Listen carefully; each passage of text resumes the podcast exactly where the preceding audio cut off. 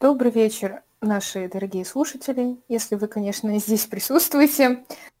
С вами Яна, Шаман и Антуан, Антон Тошиба. Bonjour. Мы решили, мы решили записать, э, как, вот, не знаю, итоги гонки вчерашней. А, наверное, немного отошли от э, крика. Он остался только внутри. Но, по крайней мере, хоть немного получается сохранять адекватность. Не визжать, не орать. Из нашего круга все помнят, что было вчера. Вчера был полный разнос, конечно. Да, согласна. Итак, всем привет. А, также я искренне надеюсь, то, что подобное, не знаю, назвать это подкастом или явлением, скорее можно назвать, а, будет продолжаться далее.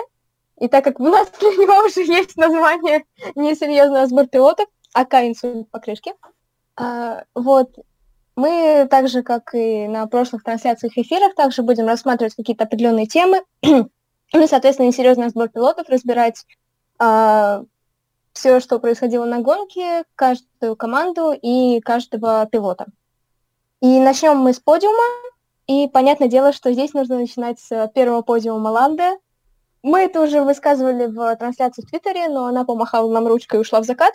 Поэтому я думаю, что э, лишним не будет еще раз повториться и как минимум поздравить Ланда с э, подиумом, и, а как максимум рассказать про в целом успех и развитие, положительное развитие Маклара. Ну да, и еще немного в дополнение к приветствию, вступлению, не знаю, что это было. А, как вы поняли из названия, ничего серьезного в этом разборе нету. Это не серьезный разбор пилотов, это инсульт покрышки. Я просто забыла сказать название. Все, можно. Так, ну, в общем, кто тогда начинает говорить про Макларен? Ну да. А вот об этом мы не подумали, мы не обсудили тему, супер. Ну, давайте тогда я начну с Макларена, собственно. И подиума Норриса, да и, господи, пятое место Сайнса немножко затронем даже. В общем, да, последние, наверное, лет пять у Макларена были определенные проблемы, связанные, как мы все знаем, с моторами Honda, но от моторов Honda отказались, и как только это произошло, результаты команды потихоньку поползли вверх. Это было еще заметно по последнему сезону Алонса в команде. А как мы знаем, они все были омрачены ужасными результатами, и команда была по форме даже, наверное, хуже, чем сегодняшний Уильямс. То есть это, это была полная жесть и полный нонсенс. А, но тем не менее, опять же, как только команда перешла на мотор Рено, то результаты стали потихоньку стабилизироваться. Конечно, были тоже темные моменты, и шасси было не совсем удачное. Но тем не менее, уже где-то, я бы сказал, вторая половина 2018 года уже была такая более-менее стабильная у Макларена, и было видно, что они потихоньку начинают прогрессировать. Особенно в 2019 году уже было понятно, что эта команда набрала ход, и под конец 2019 года, особенно после того, как Сайнс занял подиум в Бразилии, можно было уже смело говорить, что буквально пару лет и Макларен снова вернется в топ-дивизион, так сказать. Собственно, я до сих пор в этом уверен, и то, что в первой гонке сезона показал Сайнс, Сайнс показал Норрис. А, это, собственно, только лишний ну, раз Сайнс тоже. Ну, Сайнс тоже показал, да, но мы сейчас конкретно уже говорим про Норриса. В общем, да, на самом деле форма весь уикенд у Макларена была довольно-таки приличная. Как бы все мы помним, кто тут находится, как мы смотрели с вами первую практику, и когда мы все были в шоке о том, какие результаты вообще показывает э, Макларен. Конечно, со второй и с третьей практики уже стало чуть похуже, но тем не менее команда как бы ну, грубо говоря, команда находится в пятерке сейчас. Это уже хорошо. Я имею в виду в пятерке, если брать из э, таблицы пилотов. То бишь... То бишь, грубо Да. говоря, ком- э, понятно. конструкторов это ну, стабильное четвертое место. Если брать э, если брать именно отдельно зачет пилотов, то каждый из пилотов спокойно может пройти в пятерку. То бишь очень хорошие результаты для такой команды. И э, с таким прогрессом, который они показывают сейчас, надеюсь, что весь вот этот сезон пройдет хорошо для команды Макларен, но, опять же, учитывая то, что в следующем сезоне они переходят на моторы Мерседес, хоть и остаются на таком же шасси, что и сейчас, можно смело сказать, что к новому регламенту, если все пойдет дальше, то у нас появится топ-команда новая. Ну, как сказать, новая, новая старая команда, потому что Макларен всегда был топ-командой. Ну, это будет самое красивое возвращение в первый дивизион. Да, полностью согласен. В общем, да, просто хочется поздравить Ланда. С... Это действительно, это очень классно, что он смог занять подиум в первой же гонке сезона. И, опять же, повторюсь, по моему мнению, Ланда Норрис — это тот пилот, который входит в тройку самых перспективных пилотов Формулы-1 на данный момент, то бишь Макс Верстаппин, Шарль Клер и Ланда Норрис. А, три перспективных молодых пилота, как бы если тот же самый Ферстаппин еще более-менее сформировался уже, можно считать, хотя ему есть куда расти, то я считаю, что все-таки Леклера Норрис только начинает свой путь. И то, что уже во втором сезоне не на самой сильной машине показывает Норрис, не на самой сильной, но очень перспективно, это уже радует. Это безумно радует. В общем, блин. Да, Все, не радует, сказать, мой ребенок молодец. Мой ребенок да, молодец. Вот, то же самое, мой ребенок молодец. Только не радует его низкая самооценка местами, когда он много сомневается в себе, но при этом он сделал просто, ну, шикарную вещь, удивительную. Насчет практик, ну вот в первой сложно было что-то объективно сказать, потому что ну, это первая практика, не считая тех тестов, которые команды проводили на своих трассах, там, ну, например, в Сильверстоуне или Ferrari на Муджело. А, вот. А здесь, ну, вот для многих это была первая сессия за очень долгое время, зимних тестов даже. А вторая, получается, в во второй половине второй практики уже ставили гоночные настройки, и тоже было сложно что-то сказать, потому что новые быстрые круги никто не поставил. Вот. На третьей уже как-то вот ближе к теме все было, на квалификации решилась, на гонке, так сказать, решилась только еще лучше.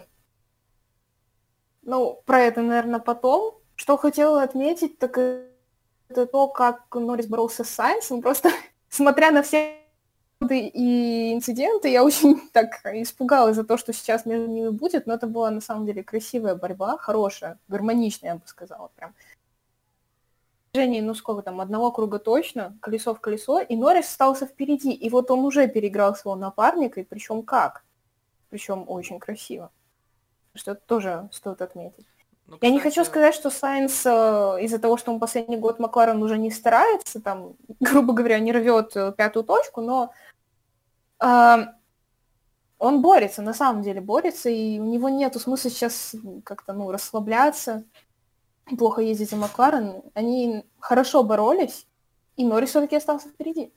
Так что мой ребенок лучше. Ну вот я, кстати, вот от себя только хотел добавить, что на самом деле Макларен и состав пилотов Макларен это то, о чем надо поучиться другим командам. То есть они вроде борются между собой, но при этом у них все так же остаются хорошие отношения, и у них получается действительно, ну, человеческое, спортивное, как бы культурная, если так можно выразиться, борьба, то бишь э, никто не крысит против друг друга, никто специально там не выносит никого, никто не срется на трассе, там, если нужно, они уступают, если не нужно, то стараются ехать все равно более-менее аккуратно, потому что они понимают, что, конечно, личный результат это хорошо, и как бы, что Норрису, что Сайнсу нужен личный результат, потому что одному в следующем сезоне выступать за Феррари, а другому нужно, наоборот, показывать то, что он готов как бы принять на себя команду дальше. Вот, но тем не менее, они оба понимают, что на них лежит ответственность за всю команду в целом, и это действительно достойно уважения, и я не перестаю восхищаться командой Макларен в таком составе, в котором они сейчас, и действительно, мне кажется, невозможно не симпатизировать этим парням. Ну, это, мягко говоря, хорошие отношения, потому что, я не знаю, они, наверное, чудесные, там, не зашиберил только или... да, к тому же Зак Браун молодец, политик, лидер и боец. Да. Ну и если вспоминать вдруг Алонса, ну я не знаю, это сложно сравнивать просто как состав э, типа Алонса Ван Дорн, которые тоже были в хороших отношениях, да, ну тоже в отличных. Я столько фотографий классных помню, боже мой. Так вот, суть не в этом. Просто сколько бы мы смотрели гонок там 2007 года. Я не знаю, случается какая-то вот мелкая неприятность на трассе, Алонсо просто начинает нытье на минуты две. Серьезно, вот он просто не может заткнуть. Я ничего не имею против Алонса, но что когда-то там, когда он был Макларен, что когда-то там во времена, когда он был в Феррари. Первый раз про Макларен я имею в виду тогда еще давно. Что сейчас он вернулся в Макларен, да, вот ничего не поменялось. Кстати... Все время что-то не устраивает. Кстати, могу сказать так, вот сейчас мы записываем подкаст 6 э, июля, я не знаю, когда мы его выложим, но просто называю дату, чтобы более-менее вас всех сориентировать. Mm-hmm. А, так вот, и сегодня как раз-таки буквально перед записью подкаста а, появился слух, не знаю, насколько проверенного источника, я не обратил внимания, если честно, но очень появился слух, то, что в среду, то бишь 8 июля, Рено должны объявить о том, что они подписали Алонсо. Я не знаю, можно ли этому верить или нет, но мне это не очень нравится. Я не хочу в это верить. Я а, ребят, я, знаете, я бы... Я, это очень интересно вообще в целом тема перехода э, места Рено на 2021 году. А, я думаю, что мы можем это также обсудить, когда будем более конкретно говорить про Рено. Ну, кстати, на вот, самом деле, да, это... я думаю, что конкретно эту тему с э, слухами трансферными, так сказать, надо оставить на следующий подкаст. Если все-таки будет уже официально все известно, то будет что обсудить. А сейчас, я мне кажется, лучше оставить саму гонку. Потому я что событие, она была насыщена просто Просто по самое не хочу, так сказать. Угу. А, так, э, я просто хотела также добавить, что Ланда умничка, я безумно тоже им горжусь. А, также хотела сказать, что Карлос тоже показал очень хороший результат. Пятое место, да, в сумасшедшей, абсолютно сумасшедшей гонке, но он а, также шел на обгоны и делал все очень довольно резко, но правильно.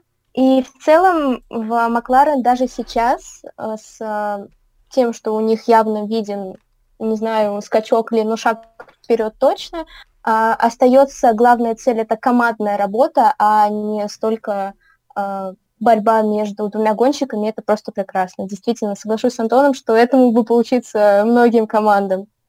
Так, И а дальше мы имеем в виду одну, да? Да, дальше мы переходим к той команде, которая действительно стоит поучиться.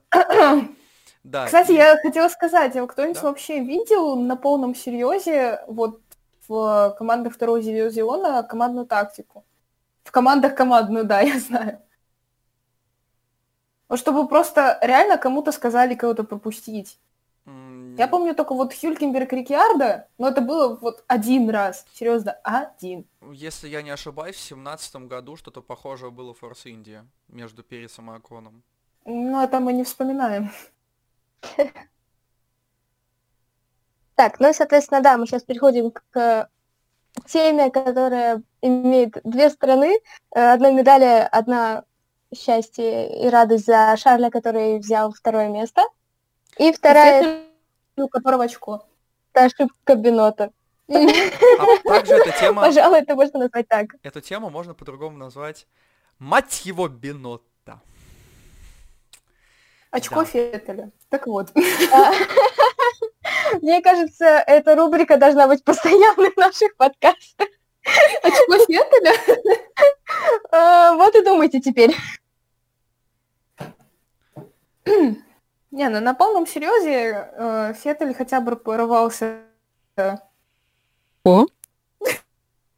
А в этой гонке, ну, хотя бы что-то, хотя бы не ноль, хотя, знаешь, чемпионами снились и так, если два раза за сезон сходили. Было такое. Ну, это не суть. Это интересно. Так вот, у нас есть Шарль на подиуме, и ну, сейчас не то чтобы разделились на два лагеря, так сказать, ну, просто есть разные мнения. Еще кто-то говорит, что вот ему исключительно повезло, потому что там 9 сходов, вот, и если бы там не получил Перес и Хэмилтон штраф, то он не был бы на поле. Это все. Потому что те люди, которые внимательно смотрели гонку, они видели, что в какой-то момент он активист, он обошел Норриса, он обошел Переса, скорее наоборот. И Санти каждый раз это просто, я не знаю, задерживали дыхание и просто трясли, чтобы все было нормально, а не как у Феттеля. И то, что он на подиуме, реально, это его заслуга. Большей частью его. Потому что тут удача, я не знаю, удача, неудача — это одно. Ну, я могу сказать, что я с тобой согласен. Тут, э, не, удача в определенном, конечно, ключе есть. Все-таки э, думаю, что штраф Хэмилтона помог ему. Как бы он и до этого попал бы на третье место, но к минимум с вторым местом ну, точно да. ему помогло. Но, тем не менее, ну, если судить нормально, адекватно, опять же, я сразу же хочу вперед зайти, я ни в коем случае не хейтер Феттеля, я просто сужу как бы о факторах здраво. То, что я вижу, то я и вижу. В общем, они находятся в одинаковых условиях. У них одинаковый болит. Оба сказали, что болит ужасный. Как бы то, что сделал Бинотто, и как они вообще проектировали эту машину, это отдельная тема, но суть в том, что они оба ехали на одинаковых машинах, фактически э, им разрешено бороться, потому что Феттеля ничто уже не держит, Феттель может делать все, что ему только заблагорассудится, так сказать, э, у Леклера есть полный карт-бланш. То есть они находятся в одинаковых условиях. Но при этом при всем на донной машине Феттель развернула, Феттель снова начал волноваться и... Ну, в общем, Феттель оказался там, где он оказался, у Феттеля одно очко. Да. А Леклер все-таки смог из этой донной машины выжать вообще все соки и смог дотащить ее до подиума, до второго места, до третьего, второго места, будем так говорить. В общем, в любом случае, Леклер большой молодец. Э, если так на чистоту сравнить его с э, сегодняшним Феттелем, он на голову выше сегодняшнего Феттеля, причем учитывая, какой у него опыт и какой опыт у Шарля, я считаю, что Леклер это один из лучших пилотов в будущем Формулы-1, 100% будущий чемпион. Скорее всего, он превзойдет те результаты, которые показывал Феттель в Феррари. Ну, в общем, и будет бороться с Ферстаппином за да, да, чемпионство. Да, я да. думаю, я думаю, как раньше, когда вот эти были знаменитые схватки э, Прост Сенна, там Хакинен, Шумахер, я думаю, что в будущем у нас будет примерно такая же схватка, только она будет называться Ферстаппин Леклер. Так что угу, просто они сравнили, сравнили их э, вплоть там, я не знаю, до Ханта и Лауды. Да, Ханта и Лауда, да. Совсем забыл про это. Ну, То есть по уровню соперничества вот этой вот накипающей вот злости, желание вот отыграться, это вот ближе туда, конечно. Кстати, да, вспоминаем прошлогоднюю Австрию, как бы безумно верно подмечено. У них уже что-то намечается, так сказать. Ну, общем, да, и... безумие. В общем, Шар огромный молодец, то, что он смог вывести донную машину на подиум, держаться всю гонку, не знаю, это... Единственное, что меня смущает, да, единственное, что меня смущает, это то, что Феттель сказал, что это не та машина, которая была в пятницу, и как вообще это расценивать, я ну, не понимаю. Настройки другие, или ему дали другую машину, или что вообще? Или она стала еще хуже ехать? Или она стала лучше ехать, или что вообще произошло? Это известно только Матио Бинотти. А, так, я бы сейчас хотела тоже взять слово по поводу Шарля, потому что, ну, для меня это тоже очень особенная, э, очень особенная тема. А, я действительно очень горжусь Шарлем, и он, э, во-первых, он сам говорил, что да, он, он и команда, это очень важно понимать, что они вместе проделали огромную работу ради того, чтобы он оказался на втором месте. Почему Феррари, такой именитой команде, нужно проделывать проделывать огромную работу, чтобы оказаться на втором месте, это, конечно, огромные вопросы к э, мотиву Бинота. Но э, он говорил, что это помимо работы, конечно, есть часть везения, э, штраф Хэмилтона, да и в целом все сходы, которые были в этой гонке. И, пожалуй, действительно, я бы сказала, так сошли звезды, но понятное дело, что без огромной работы от команды и от Шарля, от э, без его обходов, без его действительно иногда очень опасной, но стоящей этого риска стратегии и борьбы, второго бы места не было, к сожалению. А, и вот здесь я бы хотела уже перейти больше к... Э, это все относится к одному, но э, хотелось бы также сказать про Бинота. А, почему? Потому что для меня это очень деликатный вопрос, потому что, да, э, Шарль и Бинота, они связаны, и связаны тем, что э, я не могу сказать, что благодаря Бинота Шарль так быстро оказался в Феррари, но э, часть правды в этом есть.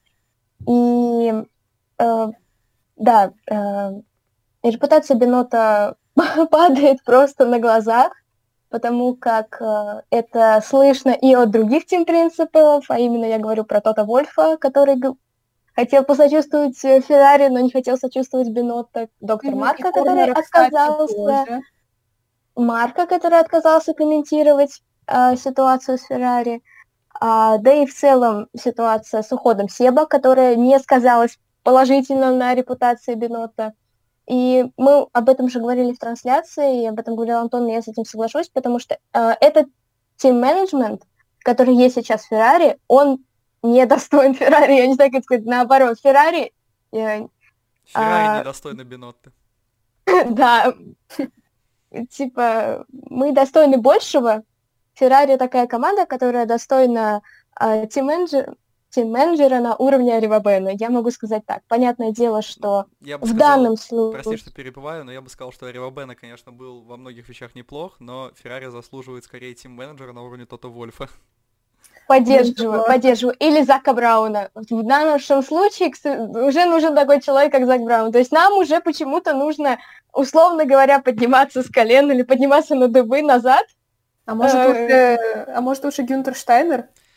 А, нет, а, нет. Я, я даже сейчас объясню, почему. Потому что у нас есть очень два своенравных гонщика, и просто если он может справиться хотя бы немного с а, Магнусоном и Грожаном, то здесь точно все нормально будет. Ладно, а... я тогда назову своего любимого тим-менеджера за всю историю Формулы-1. Это Рон Деннис. Так что Феррари заслуживает нового Рона Денниса, если такой, конечно, есть сейчас. Просто а, мне ну, кажется, что, э, извини, пожалуйста, что Зак Браун для вот этих двоих, ну, как-то мягковат. Просто, подождите, а, здесь я надеюсь, что я вас поняла, здесь очень важно уточнить. А, лично я не готова рассматривать именно тех людей, о которых вы говорите, ну, или похоже, да, прямо, то есть я не готова рассматривать Зака Брауна как тем принципа Феррари. Я не считаю, что это нужно. Я считаю, что Феррари должны найти такого человека в своей структуре, и я уверена, что он у них есть. То есть да, я да. хочу открыто сказать то, что Бинота аут. Это все, что я могу сказать, Бинота потому out что... Бинота аут 100%, да. Да, и это, э, это, к сожалению, становится все яснее с каждым днем. Э, поэтому я думаю, что к концу этого абсолютно сумасшедшего сезона нас, ждет, нас ждут изменения еще и в структуре Феррари, именно в руководстве э, этой команды. И я надеюсь, что эти изменения пойдут нам на пользу, поскольку, честно, вот если уже говорить откровенно, засматриваться на будущее, я не считаю, что Матиас может справиться с э, Карлосом и с Шарлем как тиммейтами, потому вот что... Да нужно направить в правильное русло, иначе получится как Акона Перес в Форс Инди. Да, слушай, а это нам... ты прям как с языка сняла, я только хотел сказать об этом, потому что Феррари просто необходимо, кровь из нос необходимо новый, новое руководство, чтобы нормально направлять в русло энергию двух молодых пилотов, которые, кто бы что ни говорил, они будут бороться между собой, потому что, опять же, два молодых парня, в одной из самых легендарных команд. Если они построят хорошую машину, то тем более им нужно будет понять, кому все-таки отдать, так сказать, первую скрипку. Конечно же, скорее всего, это будет Леклер. Сайнс с этим мириться не будет. Если им в открытую скажут, что боритесь между собой, то получится херня, потому что ни тому, ни тому. Если дадут кому-то одному выполнять все эти задачи, то кто-то из них будет расстроен. Если будет расстроен, то будет э, борьба на трассе. скорее всего, это будет борьба не в рамках, так сказать, дружеской борьбы. И получится что-то, как раз-таки, да, Кон и Перес, получится что-то вроде Хюлькен, Хюлькенберг, говорю, господи, а, получится что-то вроде э, э Росберг Хэмилтон, но это никому не надо. Поэтому нужен нормальный, грамотный тим-менеджмент, чтобы усмирить двух, так сказать, горцующих жеребцов. Хорошо сказано. Я начну так с конца хронологии. Uh, во-первых, и Санса не получится сделать второго Баррикела. Просто, ну, это немножко не тот человек. И все как бы говорят, что он спокойный, мягкий, поэтому решили взять Феррари. Ну, вообще, ничего Толя, он испанец. Да, Он он испанец. испанец. То есть я понимаю, что у бразильцев там тоже горячая кровь, все такое, но он испанец. И у него э, есть вот эта вот агрессия на каком-то адекватном уровне, не так, как у Ферстаппена или у Магнусона, например, А, но она есть. Ну, кроме того, мне Очень э, кажется... смело атакует. Мне кажется, что это учитывать, что плюс ко всему его как бы отец, Карл Сайнс старший, он многократный чемпион мира по ралли. И я думаю, что как бы сын хочет быть на уровне отца, чтобы как бы его тоже вспоминали там в будущем как одного из самых легендарных пилотов. Поэтому я думаю, что он как минимум из-за этого тоже будет хотеть показать себя. А также я хочу заметить, не, не только на уровне отца, но мы не должны забывать про Алонсо, который национальный герой как минимум Сайнса, как максимум Испании. И Алонсо, который тоже был в Феррари, поэтому я уверена, что Карлос захочет э, превознестись э, в- с, усп- в успе- с успехами в Феррари, как-то так. Э, в общем, да, В здесь общем, да, мы сейчас буквально поддержу, за, что- за одну минуту просто поняли, что у Сайнца тоже есть амбиции, тоже есть мотивация, поэтому он не так прост, как многие думают. Борьба 100% будет, просто все будет зависеть от грамотного руководства и от грамотной, не знаю, работы с э, обеими парнями, что все-таки в конечном итоге нас ждет. Жесткая, беспринципная борьба или более-менее какие-то компромиссы, чтобы не развалить все сразу же на корню. Я думаю, что все-таки какие-то компромиссы будут, потому что лично мне кажется, что Феррари не будут менять вот эту вот а, установку с борьбой пилотов. Что-то вроде вы можете бороться, но в определенных ситуациях, в определенных гонках командная тактика будет. Вот так нам сказал Бинота. Хотя слушать Бинота себя не уважать, но все-таки насчет этого придется послушать, потому что ничего другого у нас нет. Вот. И если так останется, то, в принципе, все между Леклером и Сайнсом должно быть нормально. Я не знаю, почему создается вот такое впечатление, что он такой спокойный, что прям идеальный человек на место второго номера, потому что так э, нельзя ни про кого сказать. Никогда не ожидаешь, что как те- человек себя покажет. Тоже, если бы, например, вот Хюлькенберг был в Мерседес, не знаю, у него задатки вот чемпиона будущего, но вот так вот сложилась судьба, так получилось, что ни подиумов, ничего, ну, к сожалению. Не хотела вспоминать, но пришлось. А здесь, да, он ведет себя довольно спокойно, как бы. Этим спокойствием пробился Феррари, но у него не то, что тяжелый, а такой уверенный, сильный взгляд, вообще без шуток. То есть прям видно, что человек настроен так очень серьезно. Даже в Макларена, в Феррари тем более. То есть он очень непрост. Очень непрост, хорошо звучит. Думаю, мы Так. немножко далеко зашли, потому что все-таки мы как бы обсуждаем все в рамках австрийского гран-при. Ага. тем не менее, просто хочу как-то более-менее подвести итоги этой темы. В общем, да, нас ждет в следующем сезоне дико интересная борьба между Сайнсом и Леклером, и будет вообще интересно посмотреть, что из себя будет представлять Феррари. Э, Обоих парней ждет просто чудесная карьера, и, в общем, если возвращаться Очень к... важно, чтобы Бенот эту карьеру не загубил, прости. Да, да, Да, тоже верно подмечено. И, в общем, если возвращаться к прошедшей гонке, Леклер, опять же, огромный молодец, то, что он смог такое ведро затащить на подиум. Опять же, повторюсь миллиардный раз. Хватит называть Феррари ведром, пожалуйста. Я называю не Феррари ведром, я называю ведром SF-1000. Вот. А Подум- это что, Мерседес? Э, ну, здесь я скорее встану на сторону Антона, потому что пока что, пока да, что ну по факту-то да, ну блин. всё равно. могут парировать, почему они не ведро, скажем так. Если в следующих гонках они, я не знаю, перестроят машину каким-то магическим образом, посыпят их волшебной пылью, и они полетят без системы DAS, я намекаю на следующую тему, то э, тогда да, тогда Ну, я думаю, вообще- что мы свое мнение можем изменить. Вро- Но только если это будет доказано на практике. Вроде были слухи, или даже не слухи, официальный комментарий, я точно не могу сказать, что в Венгрии привезут какое-то вообще глобальное обновление, хотя я не знаю почему, вроде же запретили в этом сезоне вообще какие-либо обновления делать. То есть машины сразу же уже последние, так сказать, конфигурации, но может я ошибаюсь. Ну, в общем, вроде как с Венгрией будет более-менее нормальный Феррари, но как-то я в это не особо верю, потому что они уже не очень себя хорошо показывают. Ну, объективно, они себя показывают как команда, не знаю, пятая пилотона. То бишь они в середняк сейчас. Если они смогут mm-hmm. что-то реально сделать в Венгрии с машины, чтобы она полетела, чтобы она как минимум хотя бы боролась бы за подиумы в каждой гонке, то это было бы круто. Но, опять же, я не очень в это верю, потому что вроде бы запрещены глобальные изменения в этом сезоне. Вот, и... Ну, не знаю, может, они решили рискнуть э, вот и получить штраф на старте, но зато поехать с обновлениями. Да, что так уже делали в прошлом году. Штрафе, я думаю, просто по регламенту не дадут это сделать. Но они же уже собрались это сделать. Ну, тогда, скорее всего, просто либо обнуление очков, либо какой-то, не знаю, отнимут очки, которые, которых сейчас так мало. В общем, я не знаю, что с ним будут. Будут какие-то санкции 100%, если они слишком кардинально изменить машину. Но, опять же, я могу ошибаться, потому что я не помню, где я слышал эту информацию. Вот, не уверен насчет ее правдивости. В общем, по-моему, да, по-моему, сейчас машины в финальных конфигурациях, и больше их изменять, дорабатывать нельзя будет. Но, опять же, вроде Венгрия, вроде что-то там должно поменяться, но, опять же, на данный момент, что я увидел в предыдущей гонке, как бы Феррари ведро.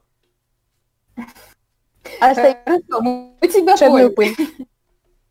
Так, я уже не, э, закинула затравку по поводу Dasus Fantastic. Я думаю, что во избежание э, бомбежа, скажем откровенно, э, мы очень аккуратно обойдем эту тему. То, что в гонке все-таки выиграл Вальтери. Пожалуйста. Что? Эдриан Ньюи, не бомбите, пожалуйста. Э, в гонке выиграл Вальтери, и подиум взял Вальтери, и он, а, по-моему, поставил рекорд трассы. А, честно сказать, а, я сказала сразу о том, что так будет. Я... Здесь должна быть реклама моих услуг шаманизма. А, вот. Потому как действительно из... в данной ситуации это было, как сказать, э, я забыла очень хорошую поговорку. В общем, меньше из зол, вспомнила. А, ну, то есть Мерседес а, а, все еще самовозы, все еще они, у них, я помню, как говорил Антон в гонке, возмущался, и абсолютно согласна с возмущением, с первых кругов а, лидирования почти в две с половиной секунды или там в две как минимум.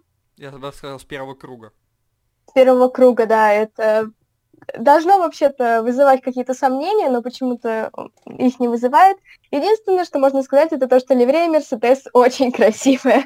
Она действительно да. красивая. Да, я думаю, стоит это...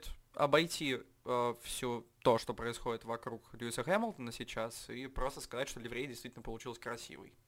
Ливрея красивая, потому что она нам всем напоминает тестовую ливрею Рено э, в этом феврале, которая тоже была полностью черной, просто все очень хотели, чтобы ее такой оставили, но все-таки желтого немножечко добавили. Мне интересно, а с такой полностью черной ливреей будет ли двигатель перегреваться?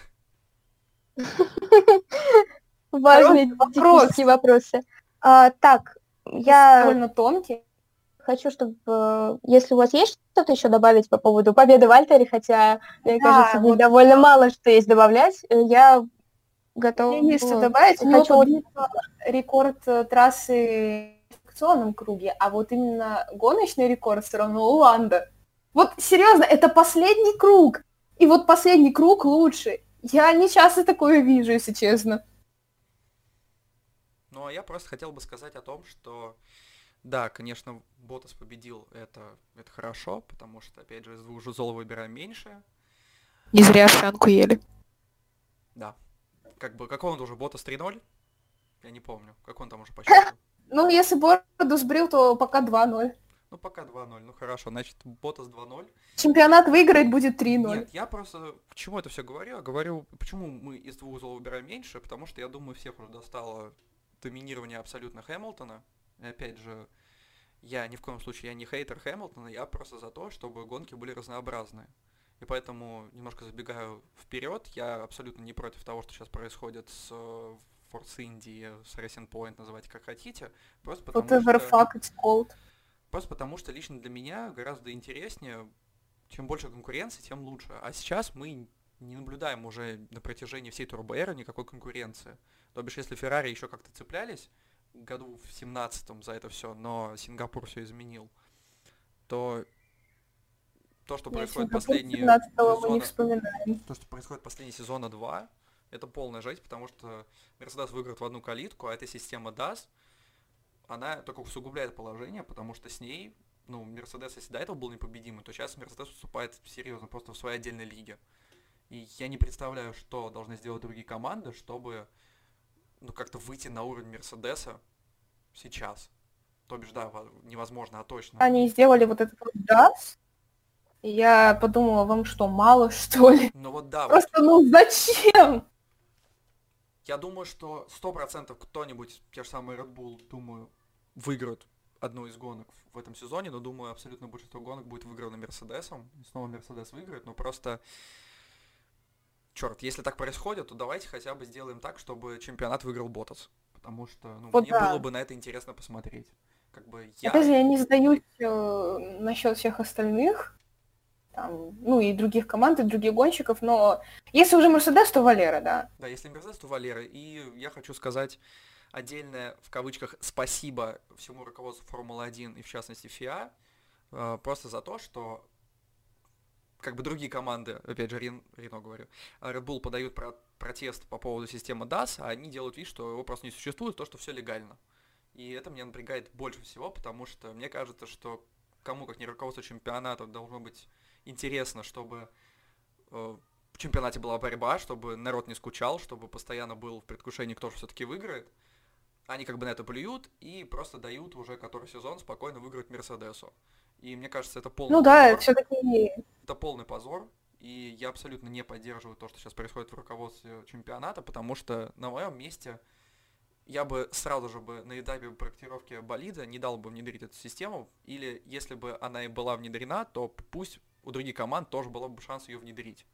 Потому что иначе это mm-hmm. нечестная борьба. Как бы, опять же, Мерседес так выступает в своей лиге, но сейчас, ну, блин, зачем усилять и так сильную команду?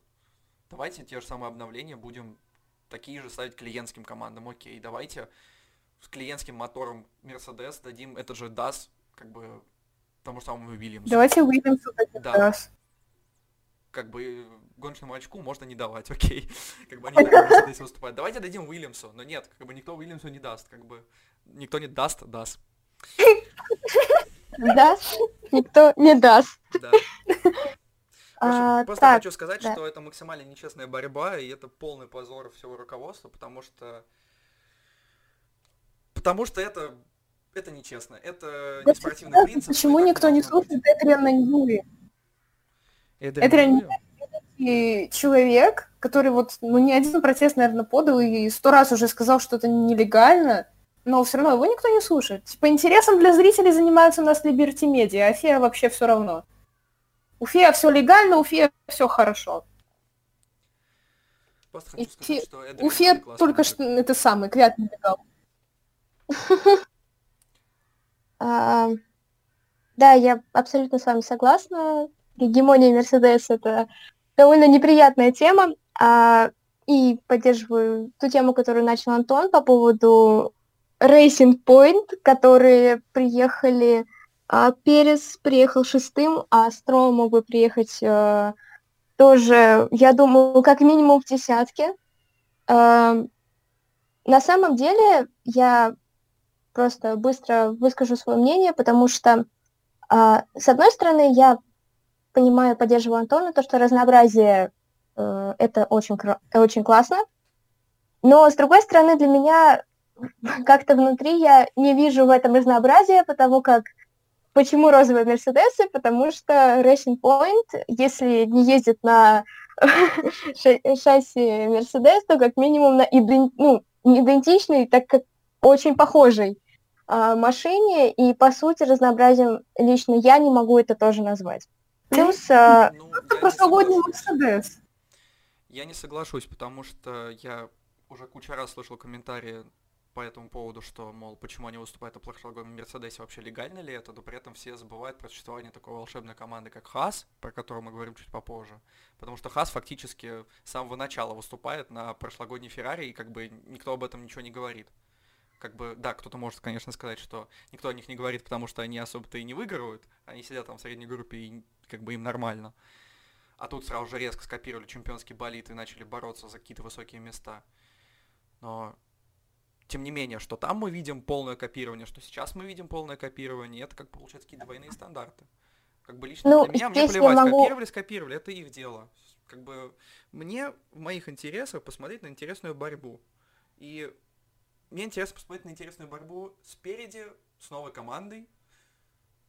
Ну, с новой командой, я имею в виду, с новой старой командой, вы поняли. В общем, к тому, что э, Racing Point сейчас стали конкурентоспособны, и как бы мы все тут не относились к их составу пилотов, но тем не менее, лично мне интересно просто смотреть за каким-то разнообразием.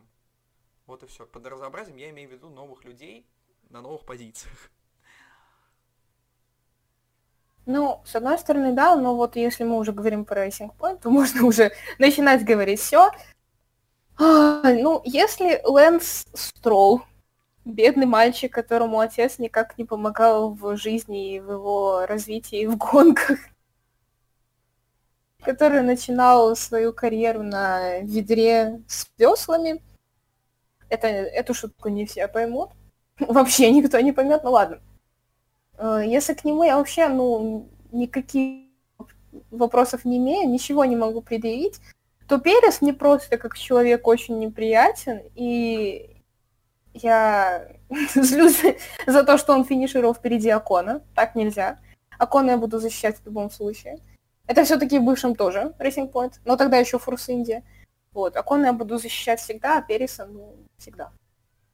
Поэтому, ну, говоря уже, если Racing Point начнут попадать на подиум, что, возможно, произойдет, если Перес опять не доиграется на выезде из питлейна с въездом кому-нибудь в бочину, то, возможно, у него опять будет подиум, не первый для него.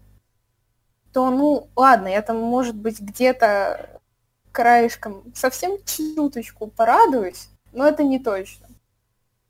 Вот. Потому что это единственная команда, за которую просто ну, не могу болеть. Я не знаю, просто я сам по себе довольно-таки нейтральный болельщик, хоть у меня есть такие любимчики, как, опять же, Red Bull, Макларен и Феррари, но, тем не менее, блин, я скорее болею за отдельных пилотов, и хоть я не болею ни за кого из пары Перес и Стролл, но все равно просто за этим банально интересно следить. Да, я поняла. У меня все еще проще. Я болею за все команды, кроме, ну, двух или трех, честно, я не знаю, просто мне хочется болеть за Уильямс, потому что там есть Джордж Рассел, но, опять же, на данный конкретный момент, как бы обидно это ни звучало, это не имеет почти никакого смысла. Хотя попозже мы затронем тему Джорджа Рассела и что такого интересного сделано этой гонке. Ну, в общем, да, подводя итоги Racing Point, F1 Racing. А, нет, нет, слушай, у них теперь официально другое название, у них теперь официальное название BFT Racing Point, F1 Racing. В общем, да, если говорить про них, то да, это розовый Мерседес, как бы сказал Башмаков, как бы, да, тут как бы не Боже, он затыкался, реально. Так оно и есть. Э, Но, тем не менее, в отличие от многих, я не вижу в этом ничего плохого. Как бы смогли, сделали. Пацан сказал, пацан сделал. Пацан сказал, пацан Сказал сделал. У пацана есть деньги, пацан, пацан эти деньги вкинул. Сказал Лоуренс Строу, да? Вот знаешь, я бы возмущался только при одном, если бы они действительно начали бы самовозить. Но поскольку они не самовозят, а просто ну, вгрызаются в первую пятерку, то это просто добавляет интерес. Если бы не самовозили, то я бы возмущался. А так, опять же, просто интересно. Ну, Вот просто, тут опять, это просто поддержать, копия да. Мерседеса, копия розового Мерседеса, просто копия Мерседеса, но на подиуме они уже бывали. Так что тут прикопаться тоже мало к чему можно. Вот. Тогда, думаю, можно перейти к следующей теме. Следующая Да, тема сле- у нас новая команда. И снова новая старая команда.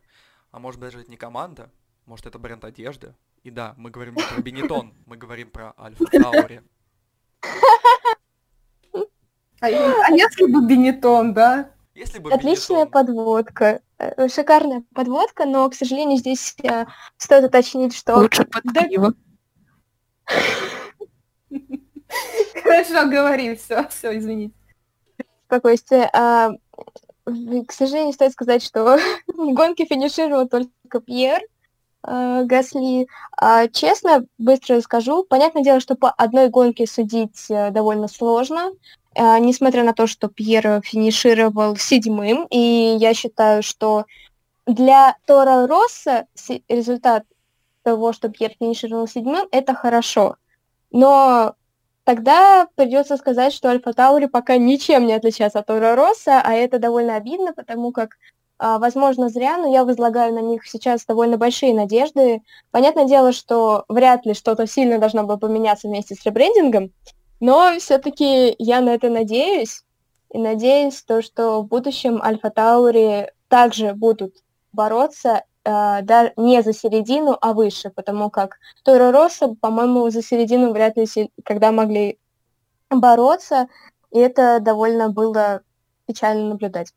Ну, кстати, да, я могу с тобой согласиться, потому что все-таки из-за чего весь этот ребрендинг и был намечен, потому что они как бы сделали новую, абсолютно новую философию команды. Теперь это как бы не команда по развитию э, Red Bull, это теперь не вторая команда Red Bull, а это как бы теперь совершенно новая отдельная команда, которая, тем не менее, спонсируется как бы из казны Bull. И это странно. То есть такая философия мне нравится, то, что как бы э, Тора Росса, точнее Альфа Таури, это уже не та команда, в которой будут обкатывать будущих Ферстаппинов, в кавычках. Но, тем не менее, я не понимаю, как они собираются это делать, если они берут деньги у Bull, у того же самого. И думаю, Red Bull просто не позволит, чтобы их номинально вторая команда обходила первую. То бишь это странно, но философия мне нравится. Если у них все с этим получится, если они смогут выбраться из этого э, рабства доктора Марка, Дитриха Матиаса и так далее, то, то будет здорово. И тем не менее, всегда за ним было мне, лично мне интересно смотреть.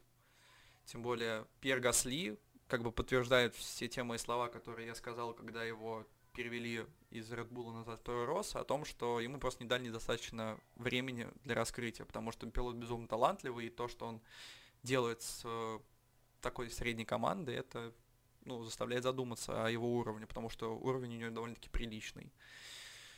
Вот, к сожалению, да, Даня Квят у нас сошел. Можно даже сказать по своей глупости. Но ну, тем, не менее, тем не менее, думаю, что у команды все впереди. Думаю, очков не наберут достаточно. И на самом деле, конечно, рано делать какие-то прогнозы, но думаю, что место за пятое они поборются. Ну, возможно, да. Но вот насчет Пьера я все еще считаю, что вот эта вот перестановка, она была правильной, потому что ну, человек себя явно намного комфортнее чувствует в Торо Росса, теперь уже в Альфа Таури, и показывает стабильный хороший результат, когда вот нету такого давления. Ну и как команда для него такая более родная, что ли. Но, тем не менее, я считаю, что Гасли не нужно делать, когда не квят, то бишь всю жизнь проводить в Торо Росса. Я считаю, ну, что да. ему нужно куда-то вперед смотреть, но просто дело в том, что сейчас особо как бы некуда смотреть, потому что все вроде как занято. И вот. вот тут опять появляется вот эта одна большая ставка на смену регламента в 2022 году, когда выстрелить может вообще любая команда. Ну и опять же, если все-таки философия Альфа Таури будет верна, и они действительно будут больше не дочкой Red Bull основного, а будут уже самостоятельной командой. Ой, простите. Да, если они будут самостоятельной командой, то, в принципе, Гасли, как лидер новой самостоятельной команды Формулы-1, это, это звучит очень даже интересно. Между прочим, чисто исторически это Red Bull дочка Торо Росса, потому что Торо Росса появилась э, из Минарди до Red Bull самого. Просто интересный факт. А Red Bull появился из Ягуара. но не напитка. Было бы а, странно.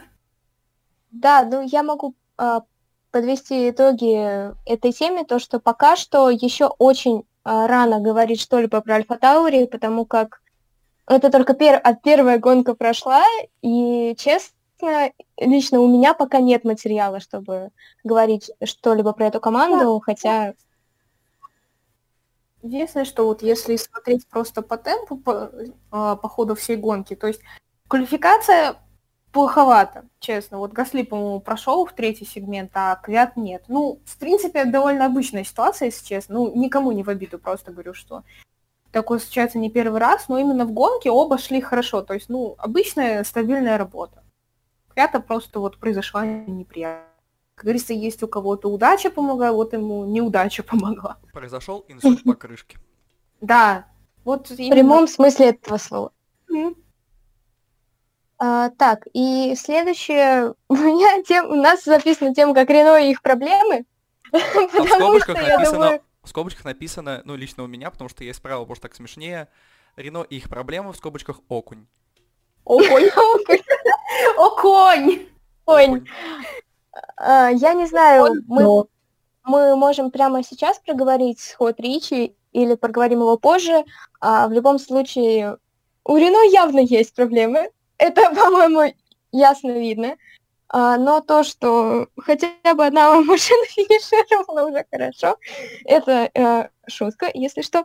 А, ну и Эстебан у нас финишировал восьмым, что я тоже считаю довольно хороший результат. Конечно, конечно, Рено со всей своей э, славой в прошлом должны финишировать выше, но пока что мы имеем то, что мы имеем.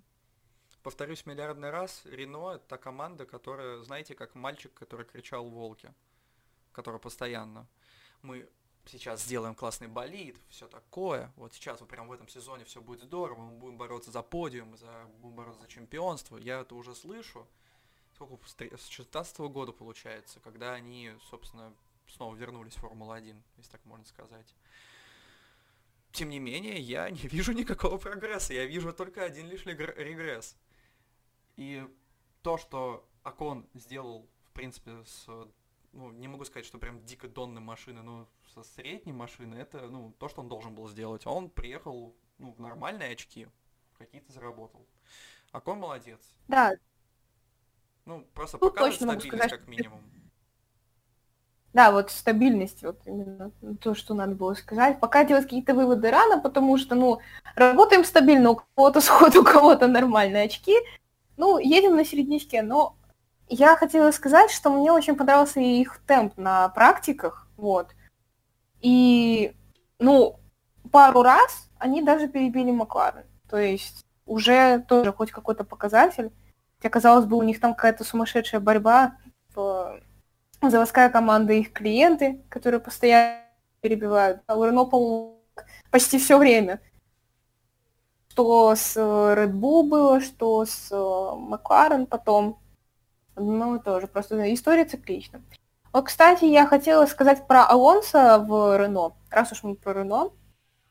А, один раз а, Ален Прост сказал, почему вот они решили больше не продолжать работать с Хюлькенбергом, потому что вот он типа не оптимист. Нам нужны оптимисты в команде, которые будут э, помогать ее развивать, а нам, вот как Хюлькенберг, такие люди... Короче, пессимисты нам не нужны. Так а зачем вам Алонсо тогда?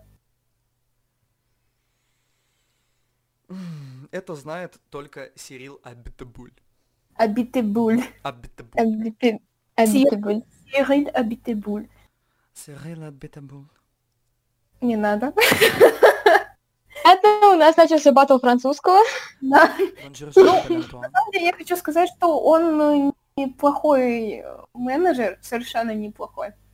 Но его люди тоже не очень любят, как и Бинота. Но, опять же, тут совершенно разные ситуации, потому что... Сравнивай, не сравнивай.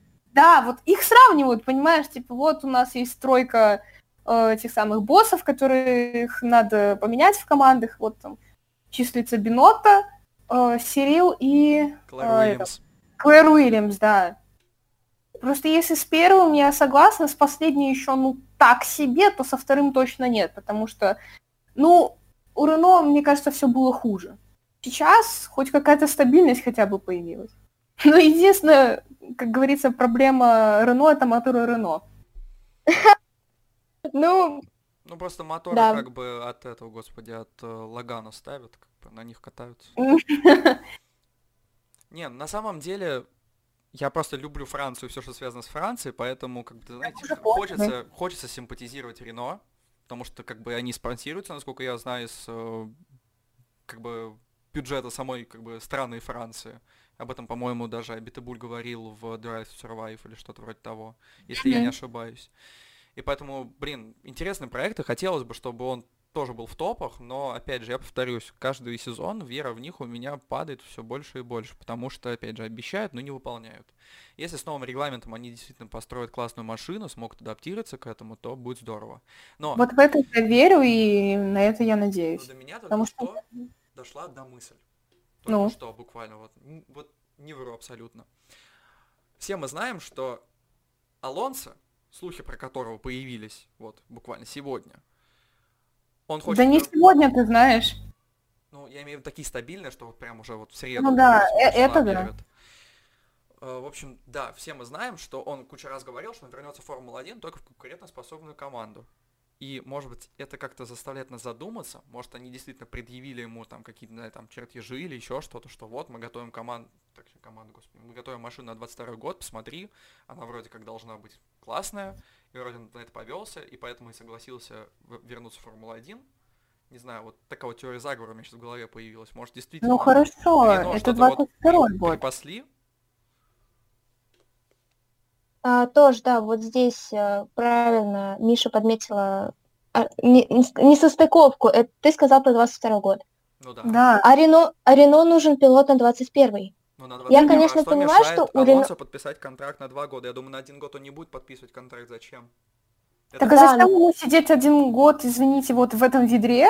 Я тоже не в Да. обиду, но вот по сравнению с тем, что они там вроде собираются сделать на 22 год, зачем ему один год сидеть в этом ведре, чтобы потом в 22-м получить нормальную машину, Чтобы и то не наладить- 100%. чтобы наладить инфраструктуру вокруг себя, потому что, как мы понимаем, Господи. Алонсо не будет как бы там сидеть вторым пилотом и просто докатывать.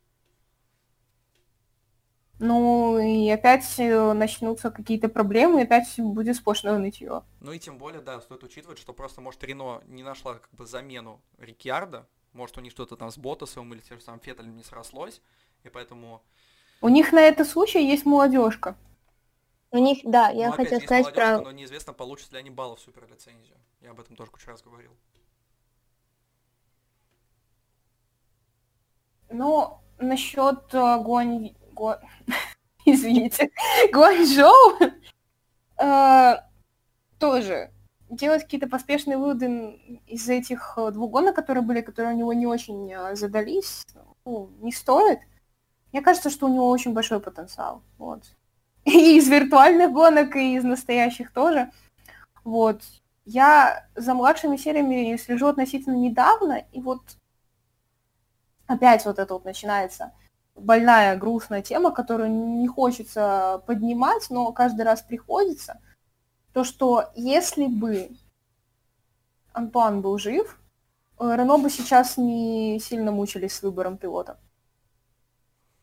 Да, верно сказано. Что у них было бы два французских пилота в французской команде. Ай, в общем, Это, наверное, их мечта просто. я могу с этим согласиться, но, конечно, не хотелось бы заканчивать часть по Рено на такой грустной ноте. Да, поэтому я скажу, что Рикардо молодец. Политик, лидер и боец. Да, Сошел. вот. Ну, поборолся с машиной. Драка с машиной. Я бы сейчас пошутил очень посторонично, но поскольку у нас тут ку- культурный подкаст, я пошучу потом после него. Культурный. Но заметьте, Э. я еще ни разу не сматерился. Ну, поздравляю, достижение. Спасибо.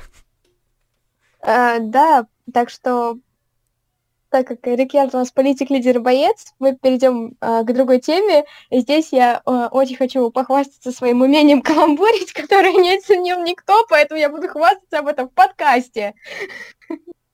Я вот А, это оценила, ты чего? Следующая тема у нас а, Латифи, Латифи или Латифейнер. Потому как, а, к сожалению, а, я понимаю то, что здесь тоже следует сделать ссылку, то, что это первая гонка. Первая гонка в сезоне и первая гонка Латифи. А, Здесь я даже извиняться не буду, на- действительно, на ведре, потому как Уильямс по-другому назвать очень сложно. А, Первая гонка в чемпионате F1. Я думаю, что F2 и F1 как бы не были похожи, отличаются между собой. По скорости И- как минимум. Да, и здесь э, я все-таки хочу сказать то, что уже на свободных практиках Латифи ни разу не радовал, а только разочаровывал, и в гонке, собственно, также не сделал ничего удивительного. И финишировал он 11 по той причине, что он финишировал последним. Он финишировал последним, э, то есть э, как бы всего у нас финишировало 11 машин, и именно поэтому Латифи финишировал од- э, 11. Засчитано 13, поэтому по факту он даже не последний. Ну, Ладно. Ну, целом- да, так что... Небольшая предыстория. В прошлом году, когда его где-то со второй половины сезона начали сажать, по-моему, именно в болит Рассела, честно, не знаю, у кого там был чей, потому что разные были настройки, и я так до конца не поняла, когда у кого что было. Я не всегда внимательно слушаю Башмакова, извините. Я удивилась тогда, что он выезжает не вместо Кубица, вместо Рассела. Ну хорошо, ладно, пусть выезжает. Я тогда просто очень сильно удивлялась, что он показывает время худшее, чем Кубица. Просто не в обиду Роберту. Роберт очень классный. Но серьезно, вот квалификационный счет между Джорджем и Робертом, по-моему, 21-0. Гоночный, возможно, 21, потому что Германия. Все помнят, все узнали, все согласны. У Кубицы очко. А, так вот, я просто удивилась тогда уже, ну, думаю, ладно, тоже. Человек еще выступает в Формуле 2, все нормально. Сейчас я вижу всю ту же ситуацию. Тем не менее, я не изменила своего более такого лояльного отношения, просто так сразу не рубить с плеча, что вот все, ездит на ведре еще и хуже, чем напарник. Ну, бывает, да. Но суть не в этом. Суть в том, что все-таки непривычно. Может, э, к таким высоким скоростям не привык. Может, он еще, ну, я не знаю, даже осторожничает, если так можно сказать. Ну вот, мне кажется, что он вкатается. Просто а, я, я, что я... Уильямс, да. кажется, не так совсем плохо, как в прошлом году. Но об этом чуть-чуть попозже. Просто, пожалуйста, не обижайте Латифи. Все, конец. Не знаю, просто от себя хочу сказать, что я ни, никак не хочу защищать Латифи, как могу защищать того же самого Рассела, просто по одной банальной причине. Если по Расселу видно, что он действительно готов бороться и у него есть огромный потенциал, то Латифи это типичный рентач, как бы просто э, маленькому мал- мальчику повезло с хорошими богатыми родителями, они решили отдать его в автоспорт, и как бы все мы понимаем, что Латифи пришел Уильямс просто потому, что Уильямсу нужны были бабки. И поэтому я не собираюсь защищать Латифи, как бы я более чем уверен, что он не станет каким-то пилотом экстра класса. Mm-hmm. Просто у ну, меня вот нет никакой абсолютной веры в Латифи, и то, что он показал в гонке, да, я полностью согласен, что не стоит делать вывод по одной гонке, но мне кажется, что просто будет полная победа внутри команды у Рассела. И все. А Латифи останется в команде до тех пор, пока он будет башлять этой команде деньги. Вот и все. Потому что никакого спортивного результата я от него вообще не жду. Смотрите, я сейчас подумала кое о чем, если говорить про Уильямс. А, про Уильямс и Мерседес в данном случае, и персонально про Джорджа Рассела. Мне кажется, что его уже очень скоро определят Мерседес, потому что э, Уильямс не берут себе тест пилотов просто так. Они сейчас уже взяли Джека Эйткина, который, кстати, тоже очень перспективный. Думаю, все с ним знакомы из Формулы 2 уже второй год, по-моему, там ездит. Вот этот вот будет второй. Вот. И опять появляются новости, что он уже, уже начнет выезжать на свободной практике в эти выходные. И я вот думаю, вот немного похоже на ситуацию с Латифи, когда он тоже начинал выезжать на практике. Ничего не напоминает? Да, я думаю, и на такие мысли идет. не настраивает. Все потихоньку к этому идет, потому что, опять же, вроде как, вроде как у нас освобождается место в Мерседесе на следующий сезон. И думаю, Расселу нужно подтягивать. Не подтягивать, точнее, уже затаскивать в основную команду. Да. Потому что Уильямс ему делать нечего. Руками. Угу. А... Потому что Тота Вольф прям очень этого и очень давно Да, хочет. и, кстати, да, стоит отметить, еще неизвестно, останется ли вообще Уильямс в чемпионате. Надеюсь, конечно, что останется. Но, в общем, да, Расселу нужно из Уильямса бежать, как только появится первая же возможность. А можно тогда я подытожу? Я хотела сказать, а, основываясь а, на а, том, что говорил Антон еще в гонке, и на том, что говорила Яна сейчас, Латифи поехал непривычно плохо для новичка из F1. Да для, даже для, для человека из F, F2. Для пилота он не чемпион или вице-чемпион. Вот для человека из F2 он поехал очень плохо, и непривычно плохо, потому что Антон уже до этого говорил, что э, все, кто приходил из F2, из F2, и тот же Ланда, и Шарль, и э, ну, Рассел, и Албан, практически все, они все, ну, я имею в виду, и мы в целом можно сказать, что сейчас речь идет о ребятах с последних годов, двух, э, ну, двух лет, пожалуй, последних. Все э, сразу показывали хорошие результаты и го- готовность бороться. У Латифи этого нет. А, и э, что могу еще сказать, то что да, сейчас разговоры про Рассела в Мерседес это скорее факт, it's a fact, поэтому можно сказать так, то что, а, ну, если быстренько, быстренько обсудить тему, а, скажем так, сидений а, в 2021 году, то если вдруг Мерседес, в Мерседес освободится аж целых два места, то понятное дело, что, вероятно, мы можем увидеть одну из самых, э, наверное, перспективных и, наверное, самых приятных связок э, именно Феттеля и Рассела. Конечно, Рассел, конечно, там будет. Мне кажется, у него там зарезервировано место уже очень давно, и это понятно. И на самом деле это будет очень радостно.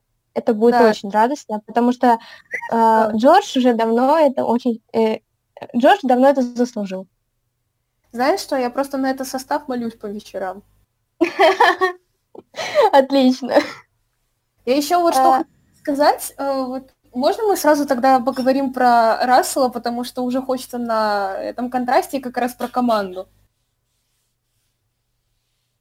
Да, наверное. Во-первых, э, получается немного несостыковка с тем фактом, что вот все идет к тому, что Мерседес уйдет из чемпионата, но при этом мы оформляем туда Джорджа. Ну, я не говорил, например, о том, что Мерседес должен уйти из чемпионата. Просто есть не, такая я, вероятность. Я есть такая вероятность. Но... Ну вот и я говорила, что есть такая вероятность, и как-то очень много факторов совпадают. Я когда там в прошлом году еще, наверное, читала одну очень длинную статью, вот не то что с доказательствами, а просто вот с какими-то факторами, которые вот могут этому способствовать их уходу из чемпионата, какими-то намеками там постоянными. И вот все больше и больше из того списка начинает оправдываться, и не знаю, я не то чтобы за Мерседеса, но звучит страшно. Ну, окей, если так подумать, то, в принципе, даже если Мерседес уйдет, то чисто в теории, чисто в теории, Рассел в будущем может перейти в Астон Мартин. Поддерживаю. Ну, не знаю. Тогда уже не хочется, чтобы Мерседес уходили, потому что там нужен Джордж. А почему он не нужен в Астон Мартин? Ну, там состав какой-то, я думаю, будет. Ну, в смысле, что пока это же все-таки ребенок Racing Point. Поэтому там по логике пока останется Перес, потому что у него долгосрочный контракт. Ну и насчет Строла, не знаю, тоже возможно. Со Стролом, кстати, немножко уже назад вправо откатываюсь, а со Стролом что-то вообще какая-то странная хрень происходит, потому что недавно появились новости о том, что вроде как э, думают о том, чтобы выгнать его. И мы уже с Яной шутили на эту тему, мол, что на него батя забил, что ли, совсем? Больше, подписку не оформил дальше, там, на следующие сезоны. Я не знаю, что происходит, потому что, по-моему, единственное место в Racing Point, которое реально было бы непоколебимо, это Строл, потому что пока батя как бы башляет деньги, пока у команды есть деньги, тем более учитывая, что он в Астон Мартин как бы в правительстве находится и имеет какую-то часть доли от всей корпорации, как бы он не должен по всей логике уходить. Но тут появились слухи о том, что э, как бы Строл может покинуть команду. И ты сидишь и не понимаешь, как, как это работает, почему. Ну, плюс свободное место. Хоть кто-то не... Кстати, кстати, быстренько скажу то, что если вдруг это произойдет в ближайшее время, а я так понимаю, вы говорите про ближайшее время, да, тогда что... было бы очень приятно увидеть Джорджа в настоящем Racing Point. Вот тогда это было бы приятно, потому что если уж Racing Point готовы цепляться за все более и более высокие места в чемпионате, тогда это было бы приятно увидеть. Потому что, честно, в данном случае Racing Point выигрывает у Уильямс по всем фронтам. Ну да, если Джордж перейдет в Racing Point, мне придется болеть за Racing Point. То есть уже Астон Мартин. Если Джордж перейдет в Мерседес, то мне придется болеть за Мерседес. Я обречена. Ну, я просто хочу сказать, что, видимо, в Формуле 1 нету места для двух богатеньких канадцев.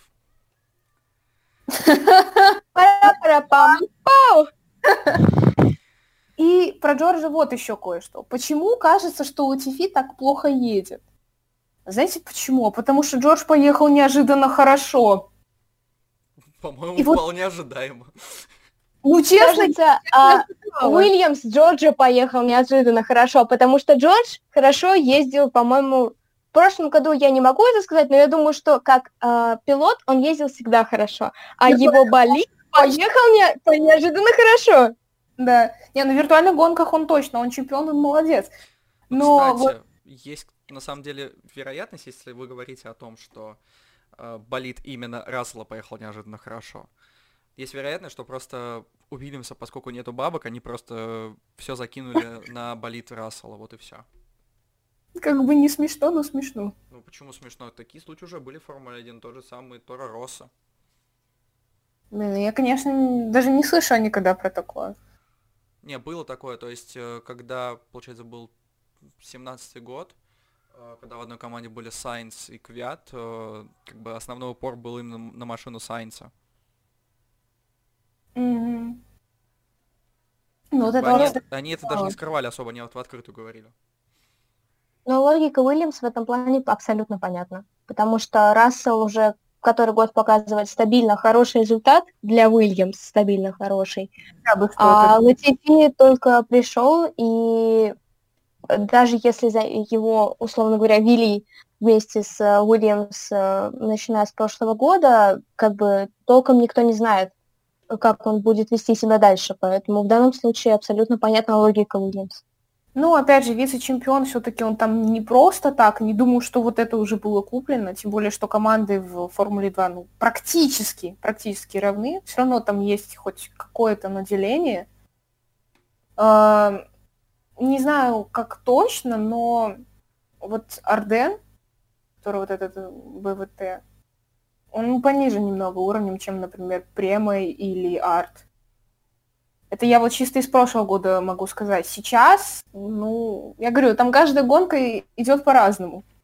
Ну, а Russian даже в Time- одни и те же Time выходные. просто всегда будет в наших сердцах. Да. Ладно, мне кажется, мы немножко слишком... Немножко слишком, да, прям в стиле Попова сказал. Учусь у маэстро. А, Мне кажется, мы э, слишком много внимания уделяем теме с Уильямсом, потому что у нас осталось еще очень много тем. Думаю, надо Ну, На самом деле, я просто очень э, в очень радостном удивлении от того, насколько хорошо поехал Джордж, и насколько вот он был близок к тому, чтобы выйти из первого сегмента квалификации. Все, это все, можем продолжать. Да, то у нас А, подкаст уже как 12 минут перевалил за час. Вот. Ну. Когда кто-то заслушал до конца, мне кажется, нужно чуть-чуть ускоряться. Хорошо. Хорошо, ускоряемся, но не как Альфа-Ромео. Неплохо, Потому что-. Ну Потому да, что колеса поедешь. А, подожди секунду. А, сначала мы, конечно, уже перешли в тему сходов тоже, но все-таки я быстро скажу по поводу того, что финишировал у нас только Джовинаци. А, финишировал он, как ни странно, девятым. А, сейчас я сказала абсолютно с интонацией Попова. Вот это я понимаю, маэстро. Интеграция А. успешно. А, Так вот, а, но больше всего меня поразило... Вообще, на самом деле, я всегда относилась к Альфа-Ромео как к команде, которой довольно большое наследие из прошлого, и уважительно относилась и отношусь к этой команде, но увидеть то, что разница во времени квалификации а, прошлого года и этого у них, если не я не помню, сколько секунды или минуты, или сколько там огромное какое-то число. Это очень-очень обидно и непонятно. А, и давайте так, а, я думаю, что в данном случае про Джовинаци довольно много сказать а, сложно, потому как, а, да, хорошая гонка, он сделал все, что мог. А, вот. Дошло, почему они А. столько потеряли на квалификации. Ну, Моторы Феррари. А, Это, блин, Я- совпадение. Кстати, кстати, Хас, у них тоже моторы Феррари. Айо, Все складывается. все складывается и не в очень красивую картинку. Это некрасиво. Е- Давайте так, давайте тогда сейчас а, тему, собственно, Альфа-Ромео и моторов Альфа-Ромео рассмотрим, уже переходим в сходы, потому что все у нас будет э, между собой здесь завязано. А, э, По поводу сходов, э, я не думаю, что моторы Феррари как-то повлияли на улетающее колесо Кими, потому что улетающие колеса ничего хорошего не предвещают. Как было в одном Легендарная меме. фраза. Какая ударная фраза? Легендарная фраза легендарного человека. Буа. Именно она. В общем, да, как, да, как было в одном меме, Кими, если ты читаешь это сообщение, аккуратненько остановись у обочины, затяни колесо. Если ты еще жив. Да, если еще жив. Затяни болты! В общем, как говорится, мем смешной, ситуация страшная. Да, а, я думаю, что действительно здесь моторы никак не повлияли. Это очевидная ошибка механиков. А, Но мне кажется, я, конечно, не могу судить, потому что вообще судить эмоции Кими невозможно. Невозможно судить то, чего нет. А, Но мне кажется, что в данном случае, да, Кими, как говорил, что это хобби, это не сильно... Ну, Я думаю, что это в любом случае расстраивает, но для него не настолько сильно принципиально сейчас э, э, Ну, знаешь, борьба. Не так сильно принципиально. Я не думаю, сказала, что не принципиально совсем. кайф было побыстрее гонку закончить. Да. Знаете, как бы он сказал в этом случае, если бы у него спросили, типа, ну, как вы это объясните, да? Ну, я рад, что у меня отвалилось не два колеса. Стиль, стиль Феррари в этом году. Я рад, что у меня не отвалилось два колеса. Феттель набрался? Я почему-то первым делом про Хас подумал, но не суть. Вот, я думаю, что сейчас э, как раз-таки сто... у меня, у нас записана тема просто у Хаса не задался КП, потому что это действительно так и есть. Э, у Ромы были проблемы в первой уже свободной практике, Да он а, и- просто. Просто не выехал. У оба Хас, я не знаю, честно говоря, в чем именно была проблема. Проблемы были технические в основном, хотя, по-моему, там они оба напортачили, но я так поняла, что и Кевин, и Рома могли бы продолжить гонку, е- даже с учетом своих ошибок, если бы не было технических проблем. И, соответственно, здесь действительно, пожалуй, стоит э, отметить то, что и Хаас, и Альфа Ромео на моторах Феррари, к сожалению, это то, что отметить стоит, но ни капельки не радует. Просто Альфа Ромео стали ехать медленнее, и Хаас, ну не знаю, по сравнению с прошлым годом, мне кажется, ничего не изменилось. Но вот меня, в принципе, среди всех сходов пугает количество технических именно причин сходов. Потому что их большинство. Просто карантин прошел не зря, да? Хорошо поработали. Так они же и не работали, в том-то и дело. Ну, хоть чуть-чуть-то работали, но я не знаю, там два Ну, человека просто. Ну, по-моему, уже запретили работать, они же перенесли э, летнюю вот эту вот э, месячную паузу, месячная пауза, да. Снова с шутки. Да, в общем, у команд продолжилась задержка. И поскольку вот эту летнюю паузу один месяц как бы нельзя же работать, вообще нельзя ничего над болидом делать, все должны реально сидеть дома по- во время обычного сезона, а они эту паузу растянули, по-моему, на два месяца. Ну да. И поэтому они вообще не имели права как прикасаться к болидам. Поэтому вот, да. Ну, хоть на чем-то-то они работали, вот Не, прям я думаю, знаешь, перед, втихаря как бы- перед. Как бы кто это проверит? По-любому втихаря работали, но думаю, не так, чтобы открыто, чтобы что-то глобальное менять. Ну да, ну да. Но просто насчет моторов я реально не хочу никого обидеть, но вот до меня сейчас дошло, что вот это вот огромное отставание, это, ну, не их вина, наверное. Вина- Ну, Феррари. точно, да, во всем виноваты Феррари. Отвалившееся колесо Райканина это... Это вина Пирелли. это, это не вина Пирелли, Да, это вина механиков, потому что, ну, я не знаю, как это можно было вообще сделать. Да, они учились Что, у механиков Хаса просто. Причем, ладно, хорошо. Причем это не то, что ну, колесо слетело, да, а просто вот резина слетела с, ну, как это называется, господи. С диска? Да, с диска. По сути, да, с диска. А там разве резина слетела? По-моему, да. Просто не просто колесо да. слилось. Не, слушай, подожди, если слетела бы резина с диска, то тогда как раз таки вины механиков нету никакой, это вина реально Пирелли. А так, насколько я помню, просто, блин, в голове вот у меня прокручивается этот вот фрагмент, так сказать. Там, по-моему, у него колесо просто в развал ушло, и все, то бишь это как раз-таки это недокрученная гайка. Возможно, но вот отвалилось именно не колесо. Вот как бы если бы у него был это самое э, прокол, но такой очень ровный настолько, что просто ну резина уехала. Резина уехала почти в Феттеля. Из Ардета в прямом смысле этого слова. Да. Прощайте, Ну, пацаны. Не суть, что в конечном итоге случилось, это то резина, то колесо, то еще что-то, то ступица Да, вообще просто- поломалась. просто Суть в том, что что- произошел, произошел троллинг. Да, произошел покрышки. Просто хорошо, что все хорошо. что в, на Red Bull ринге не очень длинные прямые, он не успел настолько сильно разогнаться, чтобы на высокой скорости вылететь. Вот и все. Угу, да, соглашусь.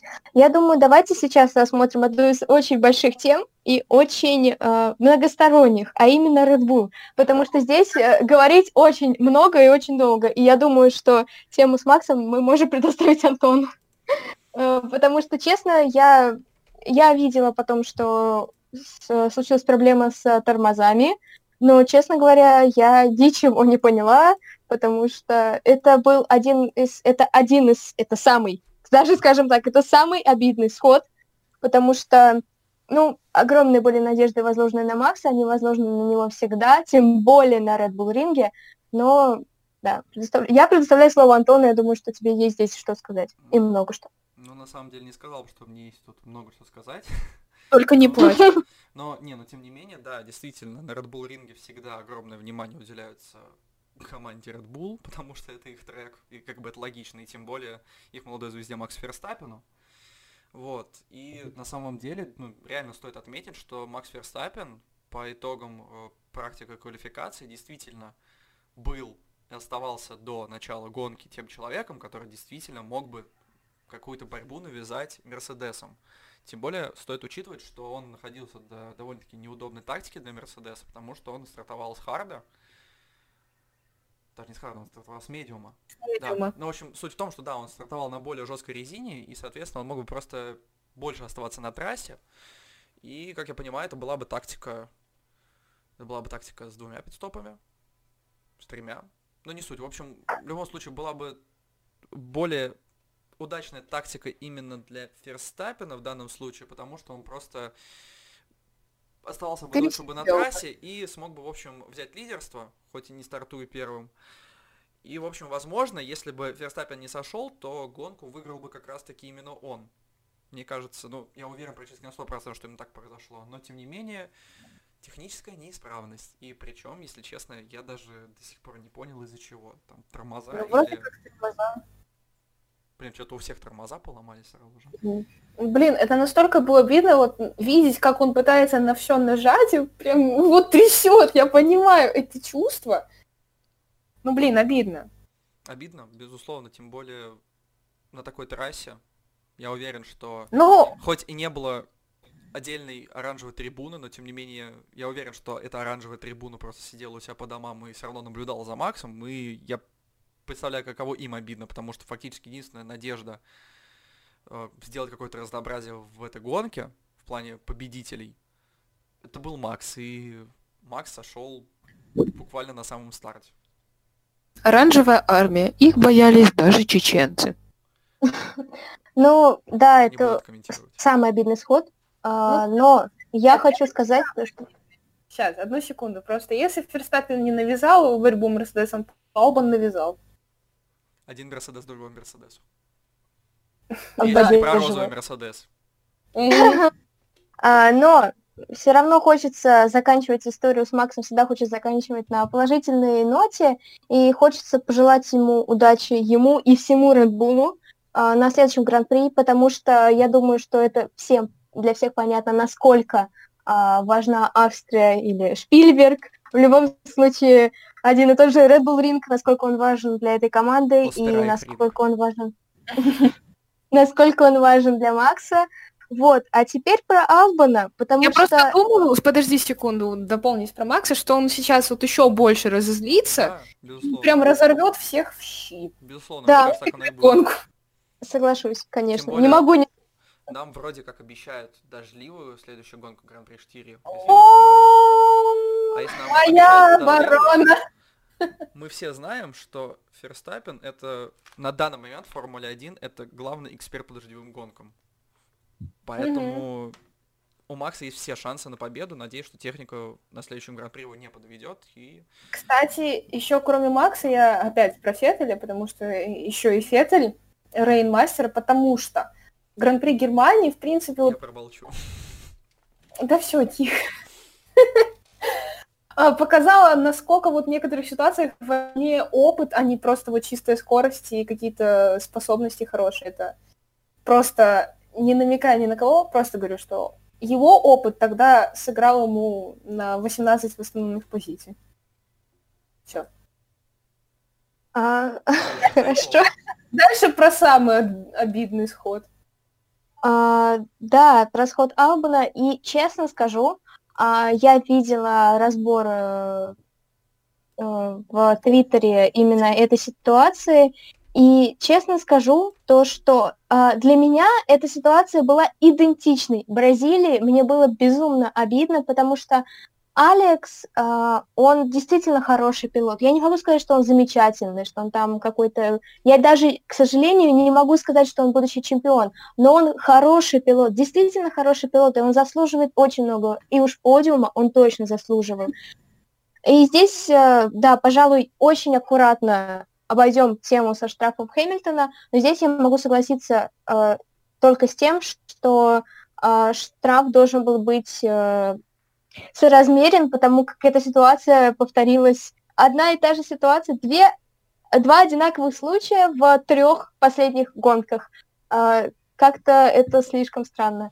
Э, но действительно очень обидно за Алекса, и я так поняла, что именно из-за столкновения с Льюисом у него произошли какие-то проблемы, Да, он не да. смог закончить гонку. Да, это очень обидно, потому что действительно в данном случае Алекс э, этого заслужил этого подиума, но теперь уже если чуть-чуть забегать вперед и желать всего хорошего на будущего Red Bull, дубль Red Bull, да даже если не дубль, а хотя бы первое и третье место в следующей гонке, мне кажется, вернет ком- австрийскую команду, вернет им боевой дух. Да, я очень надеюсь, что все-таки в Австрию он попадет на подиум. Насчет штрафа Феттель... Ой, Феттель. Прости, прости, просто в Австрии. Мы все поняли, мы все поняли.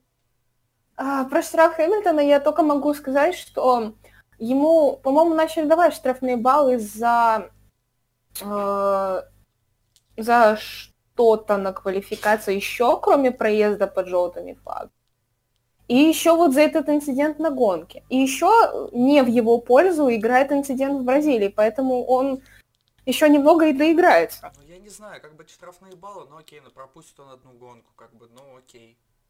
Как Честно бы, говоря, наши результаты уже одного гран-при это как бы не вернет назад, поэтому... Да, я, считаю, что понимаю. нужно было не ему просто в лицензию штрафные баллы давать, а ему нужно было просто давать штраф пожестче на эту гонку, как минимум 100 Да, согласна, потому что это точно такая же ситуация. Типа, один раз не научили, да, на тебе 10 секунд, на тебе, я не знаю, там, стоп and go, еще что-то. Проезд по питлейну. Штрафстоянка. Ну, но 5 секунд это Болит мало. Феррари. Тем более у него спрашивали, ну, тоже классно, согласна. А, у него спрашивали, он сказал, что я, конечно, думаю, что это был гоночный инцидент, но я согласен с любым штрафом. Ты, блин, серьезно? Ты еще думаешь, что тебе штраф не должны были давать? Классно мальчик устроился. А, так, тихо, Да, я спокойно. Я просто, говорить. Я просто очень не хочу, э, чтобы у нас это все перерастало в какое-то. э, я просто не хочу обсуждать такие эти инциденты Хэмилтона э, в целом Хэмилтона вне гонок. Это инцидент, безусловно, гонок. Так это именно что-то внутри гонок, это никак не относится к тому, что происходит с ним вне. Поэтому давайте мы не будем обсуждать, какие комментарии он Хорошо, давал уже после гонки. Я никогда не против Хэмилтона, просто я его уважаю как человека, но я не болею за ним, но я его правда уважаю, и он классный, да. Просто хотелось бы Просто мы привести- ничего не имеем против, да. Хотелось бы привести пример из той же самой гонки. Эм, Был, получается, Феттель и Перес, или, или Сайнс. Э, Феттель и Сайнс. Если Феттель ты имеешь в Сайнс. виду австрийскую гонку из Биналу, то это был Феттель и Сайнс. Да, в общем, если говорить про этот момент, то ну, там было сразу же понятно, что это просто обычный гоночный инцидент, и тут это не заслуживает Да. штрафа, потому что, ну, даже если болиды коснулись друг друга, то там, блин, такое мельчайшее касание было, что, ну, come on, ну, в этом нет ничего, в общем. Не знаю, как объяснить. Ну все, это, да, это понятно. тому, что э, вот этот пример действительно нормальный, типа, борьбы, за которую, типа, можно, если и было дать штраф, то вот 5 секунд, типа, было бы в самый раз, хотя там ничего не было для штрафа. И еще непонятно, кому его Да, давать. а тут, как бы, просто чисто вынес, как бы, пилот из другой команды, закрыл ему траекторию, сделал специально так, чтобы он вылетел на гравий, потом еще произошло между ними столкновение. О боже. Ну, блин, это слишком маленький штраф за такое. Угу. Еще и второй раз, буквально та же ситуация. Ну да, меня больше всего расстраивает, конечно же, это э, понятное дело, что я очень счастлива за Ланда на подиуме и за Шарля на подиуме, но Алекса на подиуме тоже видеть хочется, потому что в прошлой гонке он первой прошлой гонке он только он действительно это заслужил, а, но действительно стоит надеяться на гран-при Шпильберга. Это не. Подожди, она Штири, Штири. Гран-при Штири. Теперь нужно надеяться на это. А, но действительно то, что...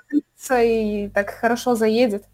А, то, что меня действительно расстраивает в данной ситуации, это то, что это не первая ситуация, это уже повторный случай, но я считаю, а, я здесь придержусь такого мнения, что это тоже нужно рассматривать а, и рассматривать детально, потому как все инциденты действительно стоят того, чтобы их именно рассматривать, и да, пожалуй, я здесь займу некую нейтральную позицию, но согласна, что мне очень обидно за Албана. Это, это, это просто не описать словами. Не знаю, я просто хочу сказать, что с судейством Формуле 1 уже который год происходит непонятно что. И все-таки опыт со штрафными баллами это не самый лучший опыт, я считаю, потому что как бы опять же результат, который этот инцидент лишил человека, как бы его уже не вернуть. И как бы смысл то, что Хэмилтон просто отбудет одну гонку наказания, если наберет полный комплект, так сказать, штрафных баллов. Знаешь, как можно, как можно попробовать это выразить? То, что Хэмилтон не проведет одну гонку, не означает автоматически подиум для Албана. То есть он не может ему это компенсировать. Вот и да, все. Ну, да. Я абсолютно с тобой согласна. Поэтому я, короче, к тому, что если есть какой-то инцидент, то рассматриваем его внутри гонки и не переносим это потом уже после. У меня такая да, позиция. Да, ну, мы, кстати, постепенно подходим к Подожди, завершению нашего... Я скажу одну очень важную вещь. Дубль Red Bull. А Торроса в это входит, точнее, Альфа Таури? Третьим можно. Да, согласен. В общем, я согласен на такой подиум на штире, чтобы, значит, Ферстаппен, Албан и Гасли. Вот так я согласен. Да, или Квят. О, да, да, да. Как раз спасибо, что сказала, потому что сейчас будет а, серия моих слез по поводу Дани Квята. А, я думаю, что... Ватрушкович, Ватрушкович, да. А, потому как я думаю, что все, кто нас слушает, знают, что я очень сильно люблю Даню. Действительно, это действительно так. А, и я не знаю, действительно, я думаю, что... Я, я не помню этого инцидента точно, но, возможно, это была его ошибка. Но видеть, как он сходит даже в такой сумасшедшей гонке, было просто нереально тяжело, потому что я была уверена в том, что об, обе Альфа Таури могли, могли заехать в очки. Ну, или... Э, ну, то есть я была в этом почти уверена, это было очень обидно видеть его сход. Поэтому, да. Это все, что я могу сказать. Я смотрела на его сход, типа, ну ты еще, серьезно? И ты, брат, уже. И ты туда же, блин. На самом деле, момент, когда его обходил Феттель, по-моему, все-таки не прошел даром, потому что, по-моему, там был контакт. И вот, возможно, из-за этого, возможно, не из-за этого, возможно, из-за этого потом произошел вот этот прокол. Но то, что это, это произошло прям ровно после этого момента, это вот, да.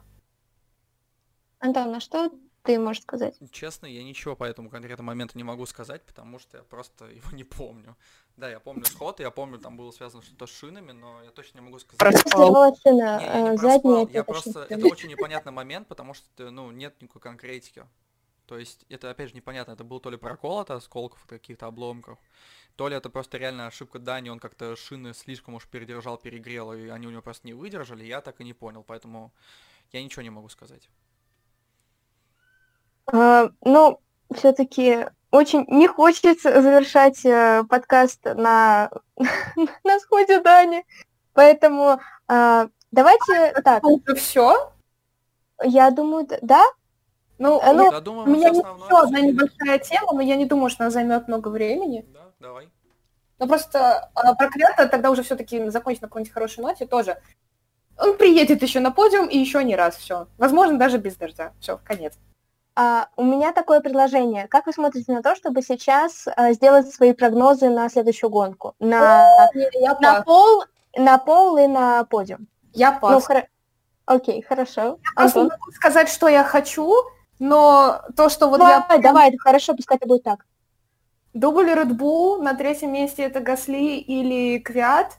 Как бы я не против Феррари, они там тоже где-то рядышком, там, допустим, ну, допустим, третье это Гасли, четвертое это Квят, за ними две Феррари, ну и дальше уже как-нибудь там Макларен, Рено, возможно, где-то там... СД должны сделать Испанию 16-го, по твоему мнению. Я что-то забыла про Мерседесы, знаешь? Не, ну а чё? Нормас. Окей, Антон? Ну, опять же, если все прогнозы верны и нас будет ждать дождевая гонка, то 100% победа Ферстаппина, 100% пол с Ферстаппина. А дальше второе, третье место уже не так уж будет явным, так сказать, потому что, ну, кто угодно может претендовать в дождевой гонке на место на подиуме, но я бы сказал так, опять же, первое место Ферстаппин, второе место Хэмилтон и третье место...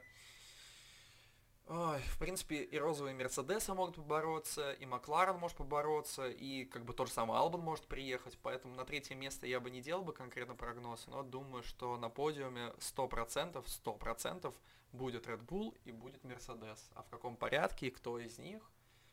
Ну, дождевые для. Мерседесов не всегда самые удачные гонки. Я опять вспоминаю Германию, да, спасибо. Ну, просто Вот. не стоит недооценивать скорость Мерседеса. Да, ну скорость, но я же говорю, под дождем просто все равны. Там самовозы тоже сами себе не помогли. Вообще. Но все равно Мерседес, у них настолько фантастическая машина, что, думаю, им даже под дождем будет кое-какое преимущество. А что если DAS вот э, под дождем делает управление еще хуже, например? А что если Вот Дас да. просто под дождем, он, короче, засасывает все капельки дождя да, под болидом, и все, и у них, короче, сухая трасса, они могут на софте просто ехать. Прикиньте. Зашибись. О, боже, надеюсь, нет. И еще я вот сейчас э, и хочу, и предсказываю Джорджа в очках. Вот Подожди, Даже- он еще молодой, пусть у него зрение-то в порядке будет. Хорошо. Ну, не знаю насчет квалификации, ну, что-то из этого, в общем. Либо он приедет в очках, тем более, если это будет дождевая, либо он все-таки вырвется из первого сегмента в квалификации, пройдет во второй. Он уже был максимально к этому близок, и вот я приятно удивлена, правда. Вот, а сейчас, если вы позволите, я опять я подниму тему тим принципов, как говорится, тим боссов, я там не знаю, директор, ну, директор команды, Управляющих. управляющий, менеджер, начальник, начальник, боже, звучит еще хуже. Босс. Мой начальник козел. Эй, Короче, босс. ама Директор. бич, ама босс. А, Хорошо, пусть будет э, босс. Окей, я привыкла так говорить. Если мы говорили про то, что Феррари заслуживают такого босса именно по характеру, не именно Тота Вольфа, а по характеру, то если разбирать по характеру каждого, то сам Бинота по себе, ну, выглядит как мягкий человек, да, но, кроме всего прочего, он просто не может справиться с обоими пилотами. Он не может справиться с Феттелем, который, как бы, ну, четырехкратный чемпион, это тоже, ну, большое наследие не только для Red но и для вашей команды тоже. А ты просто берешь вот это наследие, посылаешь куда подальше, создаешь новую команду. Но при этом ты справиться с тем, что у тебя есть, просто не можешь. Где гарантия, что ты справишься с э, Карлосом и Шарлем вместе? То же самое. Он не может справиться с ними. Он сначала сделал неправильную ставку в 2019-м, потом он опять начал делать ее неправильно. В общем, не то, вообще не то, вообще неправильно. Вот. Про остальных. Тота Вольф, на мой взгляд, вот он идеальный босс, потому что, ну, самовозы самовозами, но под его руководством команда работает идеально. И вот тоже у команды как бы самовозы самовозом, но у них есть душа, понимаете, вот. Да, меня купили вот этой вот серией Drive to Survive, которая была чисто про Мерседес и про Гран-при Германии, и про Ники тоже.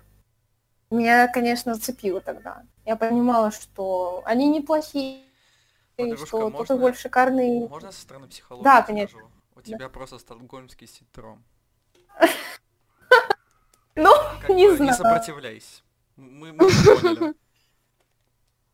Нет, я болею за Мерседес исключительно в Формуле Е, потому что это Ван Дорн, потому что это Деврис. Но оказалось, что там еще есть за кого болеть. То есть э, ты в любом случае приходишь ради кого-то, но находишь кого-то еще. Двусмысленно звучит. Так вот. Э, Я не начала за них болеть, но я просто говорю, что как команда они вот все вместе работают очень слаженно, очень хорошо и вот надежно. Ну да, во многом это заслуга именно Тота Вольфа. То есть я полностью поддерживаю слова. Это просто самый лучший тим принципал на данный момент, который есть в Формуле 1. Просто лучше не представить. Я- Вместе с ним я бы сказала, что... кто бы Да, как и бы вместе с ним я бы сказала, что Да, говори, говори. вместе с ним еще Хорнер, потому что он хорош, правда. Да. Ну, Нет, бывает, не-не-не-не. Не, я могу сказать, что Хорнер очень хороший. Дядя Хорнер молодец. Дядя Хорнер молодец, политик, лидер и Феррари. Не знаю, при чем вот это. А, боже. действительно, ну, я могу сказать, что Хорнер хорош, вообще не спорю. Но, тем не менее, тот Хорнер хорош. Хорнер хорош. Дядя Хорни.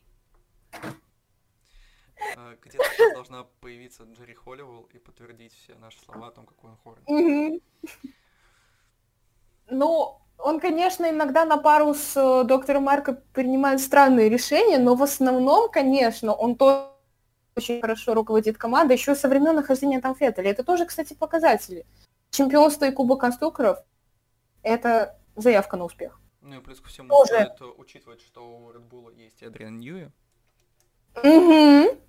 Угу. Вот прям агрессивная. Вот я Угу. не понимаю, что еще не хватает Red Bull для того, чтобы стать таким же самовозом, как и Мерседес. У них все есть. Не хватает вот чего-то, не знаю, магии какой-то. Не знаю, чего-то вот чуть-чуть не хватает. Ну, может, мне так кажется, что они тоже выстрелили в какой-то момент. Тем более, смотря на прошлый год и на победы Ферстаппена, есть к этому тенденция. Думаю, А, что 100%. касается...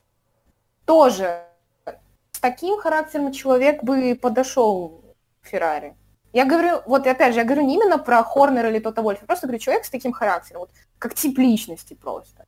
Зак Браун тоже мягковат, но он на самом деле хороший тоже. Но для своей команды. Насчет остальных, в принципе, ну, сложно что-то сказать. Вот чтобы всех построить прям в одну линейку строго, им нужен Гюнтер Штайнер. Вот прям человек огонь. Ну, на самом деле, я бы сказал бы, лично по моему мнению, идеальный Team Principal, вот если бы я собирал свою, как бы сказать, Dream Team, так сказать. В общем, да, идеальный Team Principal в Феррари, вот лично в моем представлении, в моем воображении, это что-то вроде Флавио Бриатора. То бишь, Ну, тоже, такой да. хитрый итальянец, который ко всему найдет подход к каждому пилоту, где надо схитрит, где надо не договорит, где надо, наоборот, уломает как-то, наоборот, наобещает чего-то. В общем, не знаю, мне кажется, это прям в духе Феррари.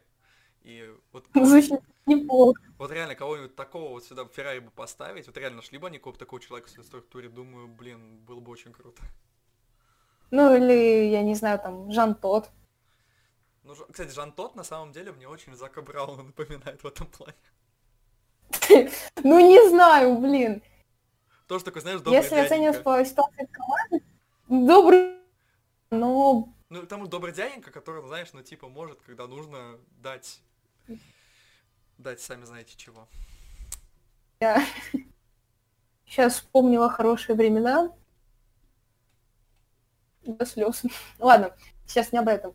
А, кстати, а Николя тот, например, никогда не сможет стать боссом какой-нибудь команды. Так Николя тот... Он менеджер. да, он просто менеджер, по-моему, да.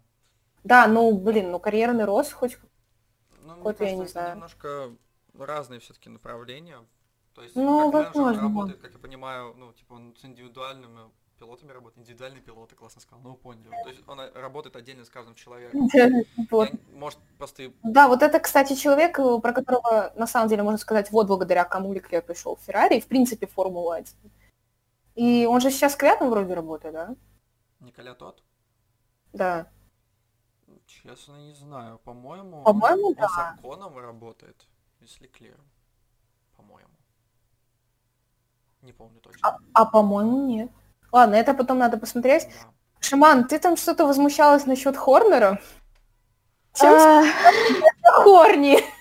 Все, сейчас, короче, будет на 5 минут от шамана рассуждение о том, какой Хорнер по ее представлению человек. Давай. Вот давай, мы тебя слушаем. а, Спасибо за предоставленное слово. На самом деле, а, я просто хотела сказать, что я соглашусь с тем, что Феррари нужно найти кого-то из своей структуры, и я надеюсь, что они найдут хорошего человека. По поводу Хорнера, честно, да, я, я соглашусь с тем, что он хороший тим принципал, он а, стабильно ведет э, Red Bull, ну, то есть Red Bull стабильно развивается, и теперь, если называть первые, скажем так, самые сильные команды F1, э, допустим, прошлого сезона, э, то можно сказать Mercedes, Ferrari и Red Bull, то есть Red Bull в тройке сильнейших. Мгм. Но а, я, конечно, понимаю, что судить с точки зрения, допустим, того же Drive to Survive или судить с точки зрения того, как это все выглядело а, с Ага. ну, с, точки, с точки зрения, с точки зрения гонок, довольно сложно. Но лично я считаю, что а, он очень не, не очень красиво поступил с Пьером, потому Да. как а, да, я могу сказать, что Пьеру намного сейчас комфортнее в Альфа Тауре, он не, действ- не чувствует того давления, которое здесь чувствовал в Red Bull. Но, а, как я считаю, как, как- как, по моему мнению, как хороший тим принципал, как вообще в целом, а, Пьер, у Пьера должна была быть достаточно комфортная среда. Я не говорю, что Мгм. его нужно было там просто на руках носить и на ко- ковровой дорожке ему стелить прямо к болиду. Нет. Я говорю о том, что а, а, Пьер в целом, я не помню, он, по-моему, да, он был э, второй рост, он приходит в, э, говорю же, команду, которая в тройке си- сильнейших. Он автоматом приходит э, как второй пилот э, к Максу Ферстаппину. Он, ну, то есть это понятное дело, но у Пьера очень много своих амбиций. Но здесь немного не об его амбициях, а о том, что а, его пихнули в команду и не дали ему никакой поддержки.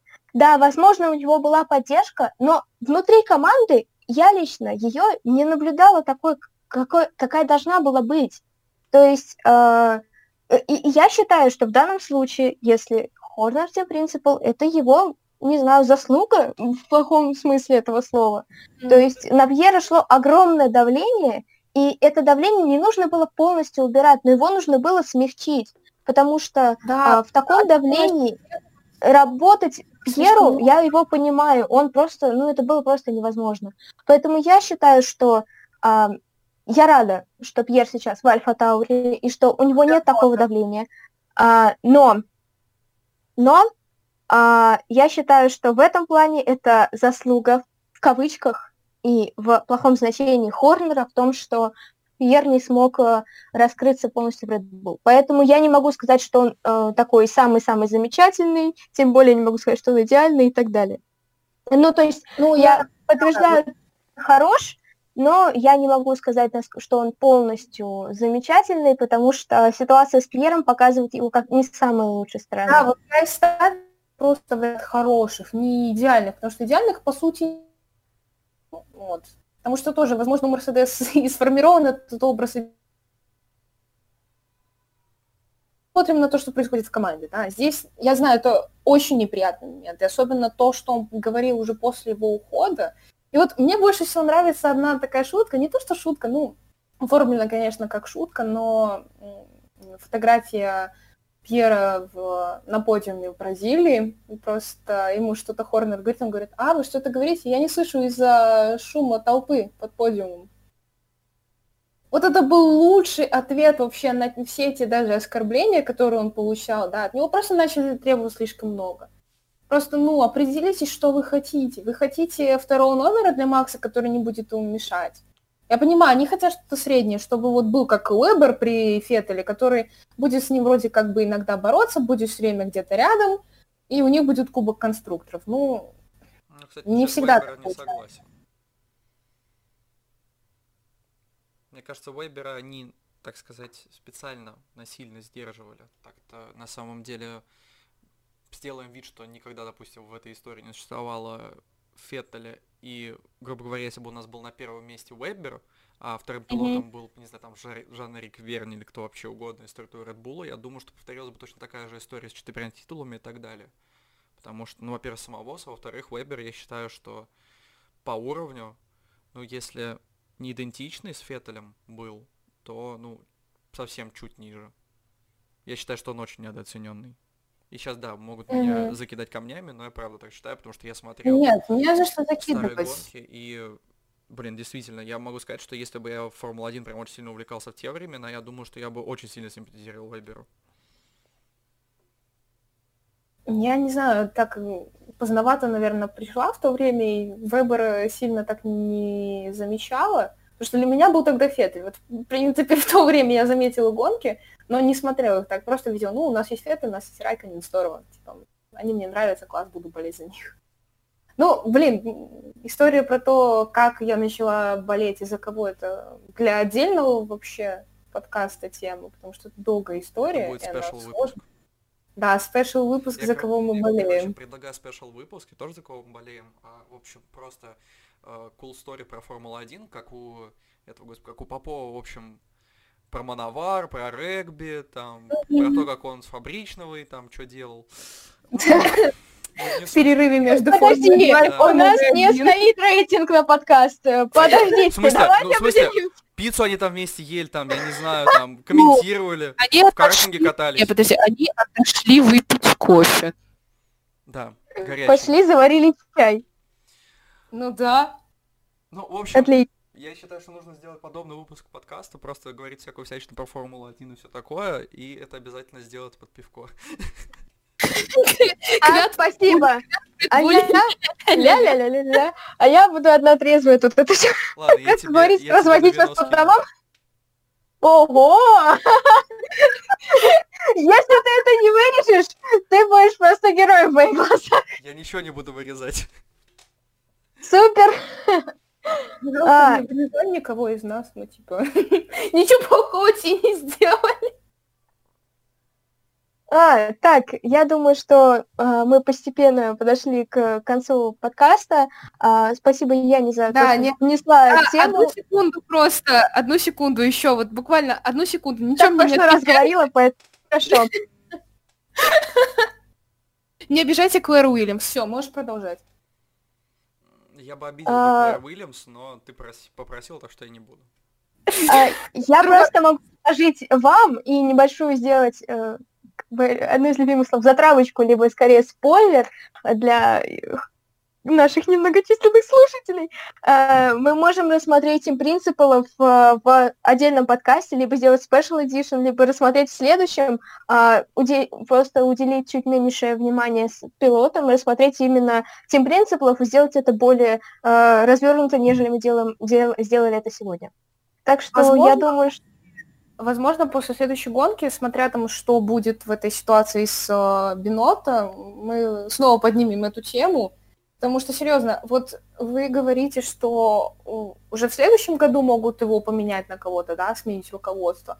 А у меня постоянно такое ощущение, что просто не выдержит и выгонит его уже в этом. Ну, всякое может быть. Это, это стресс для команды, но, блин, по-моему, менять уже надо что-то сейчас. Это Феррари. Я думаю, что они, блин, там уже внутри, не то что команда в смысле, а, не знаю, там внутри концерна Фиат, они подумают, а, ладно, хрен с ним, едет и едет.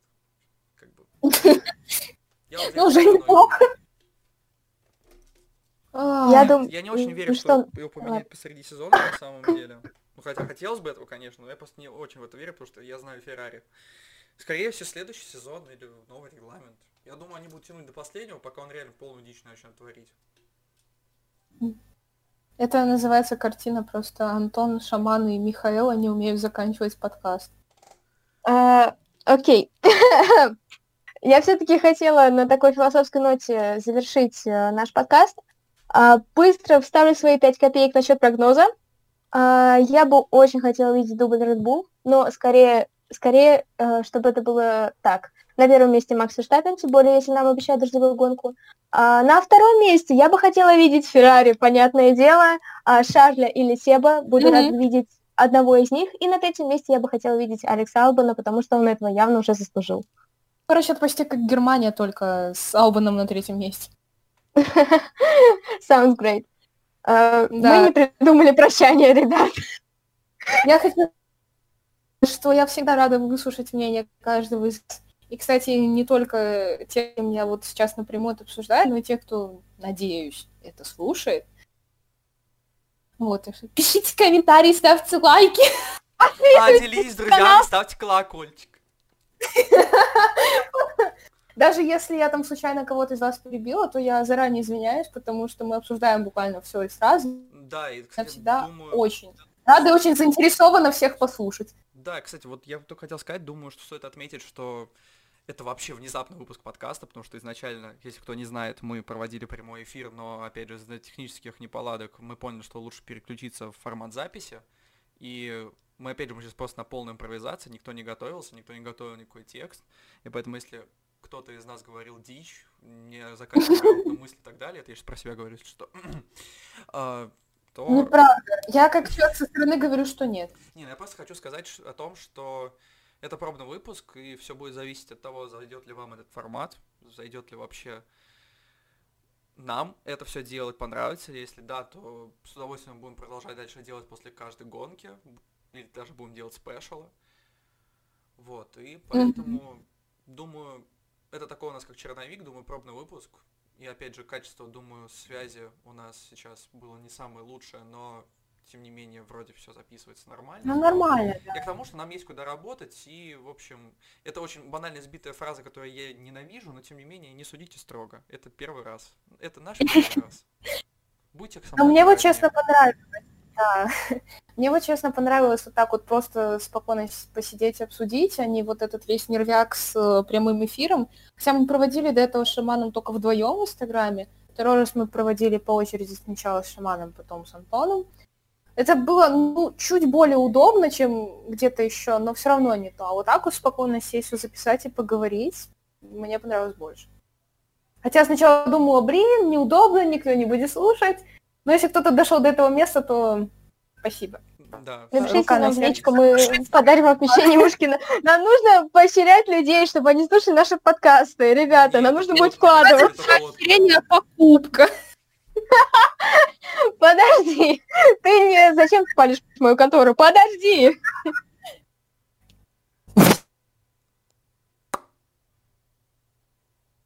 Я жду. Шуруповерт.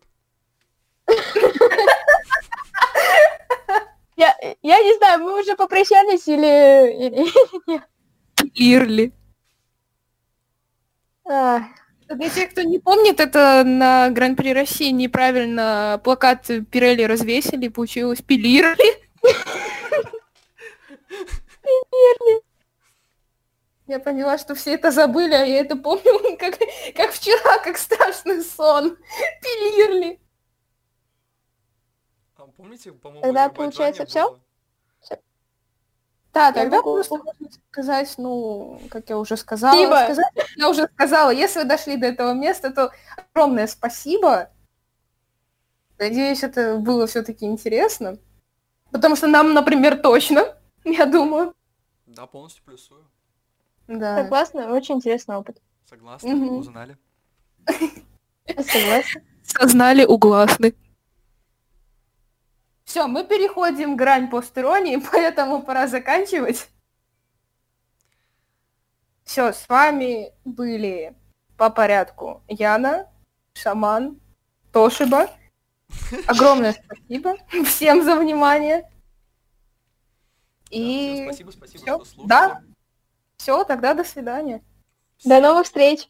До новых встреч, на самом деле. До новых прослушиваний, да. Все, чмок в пупок всех.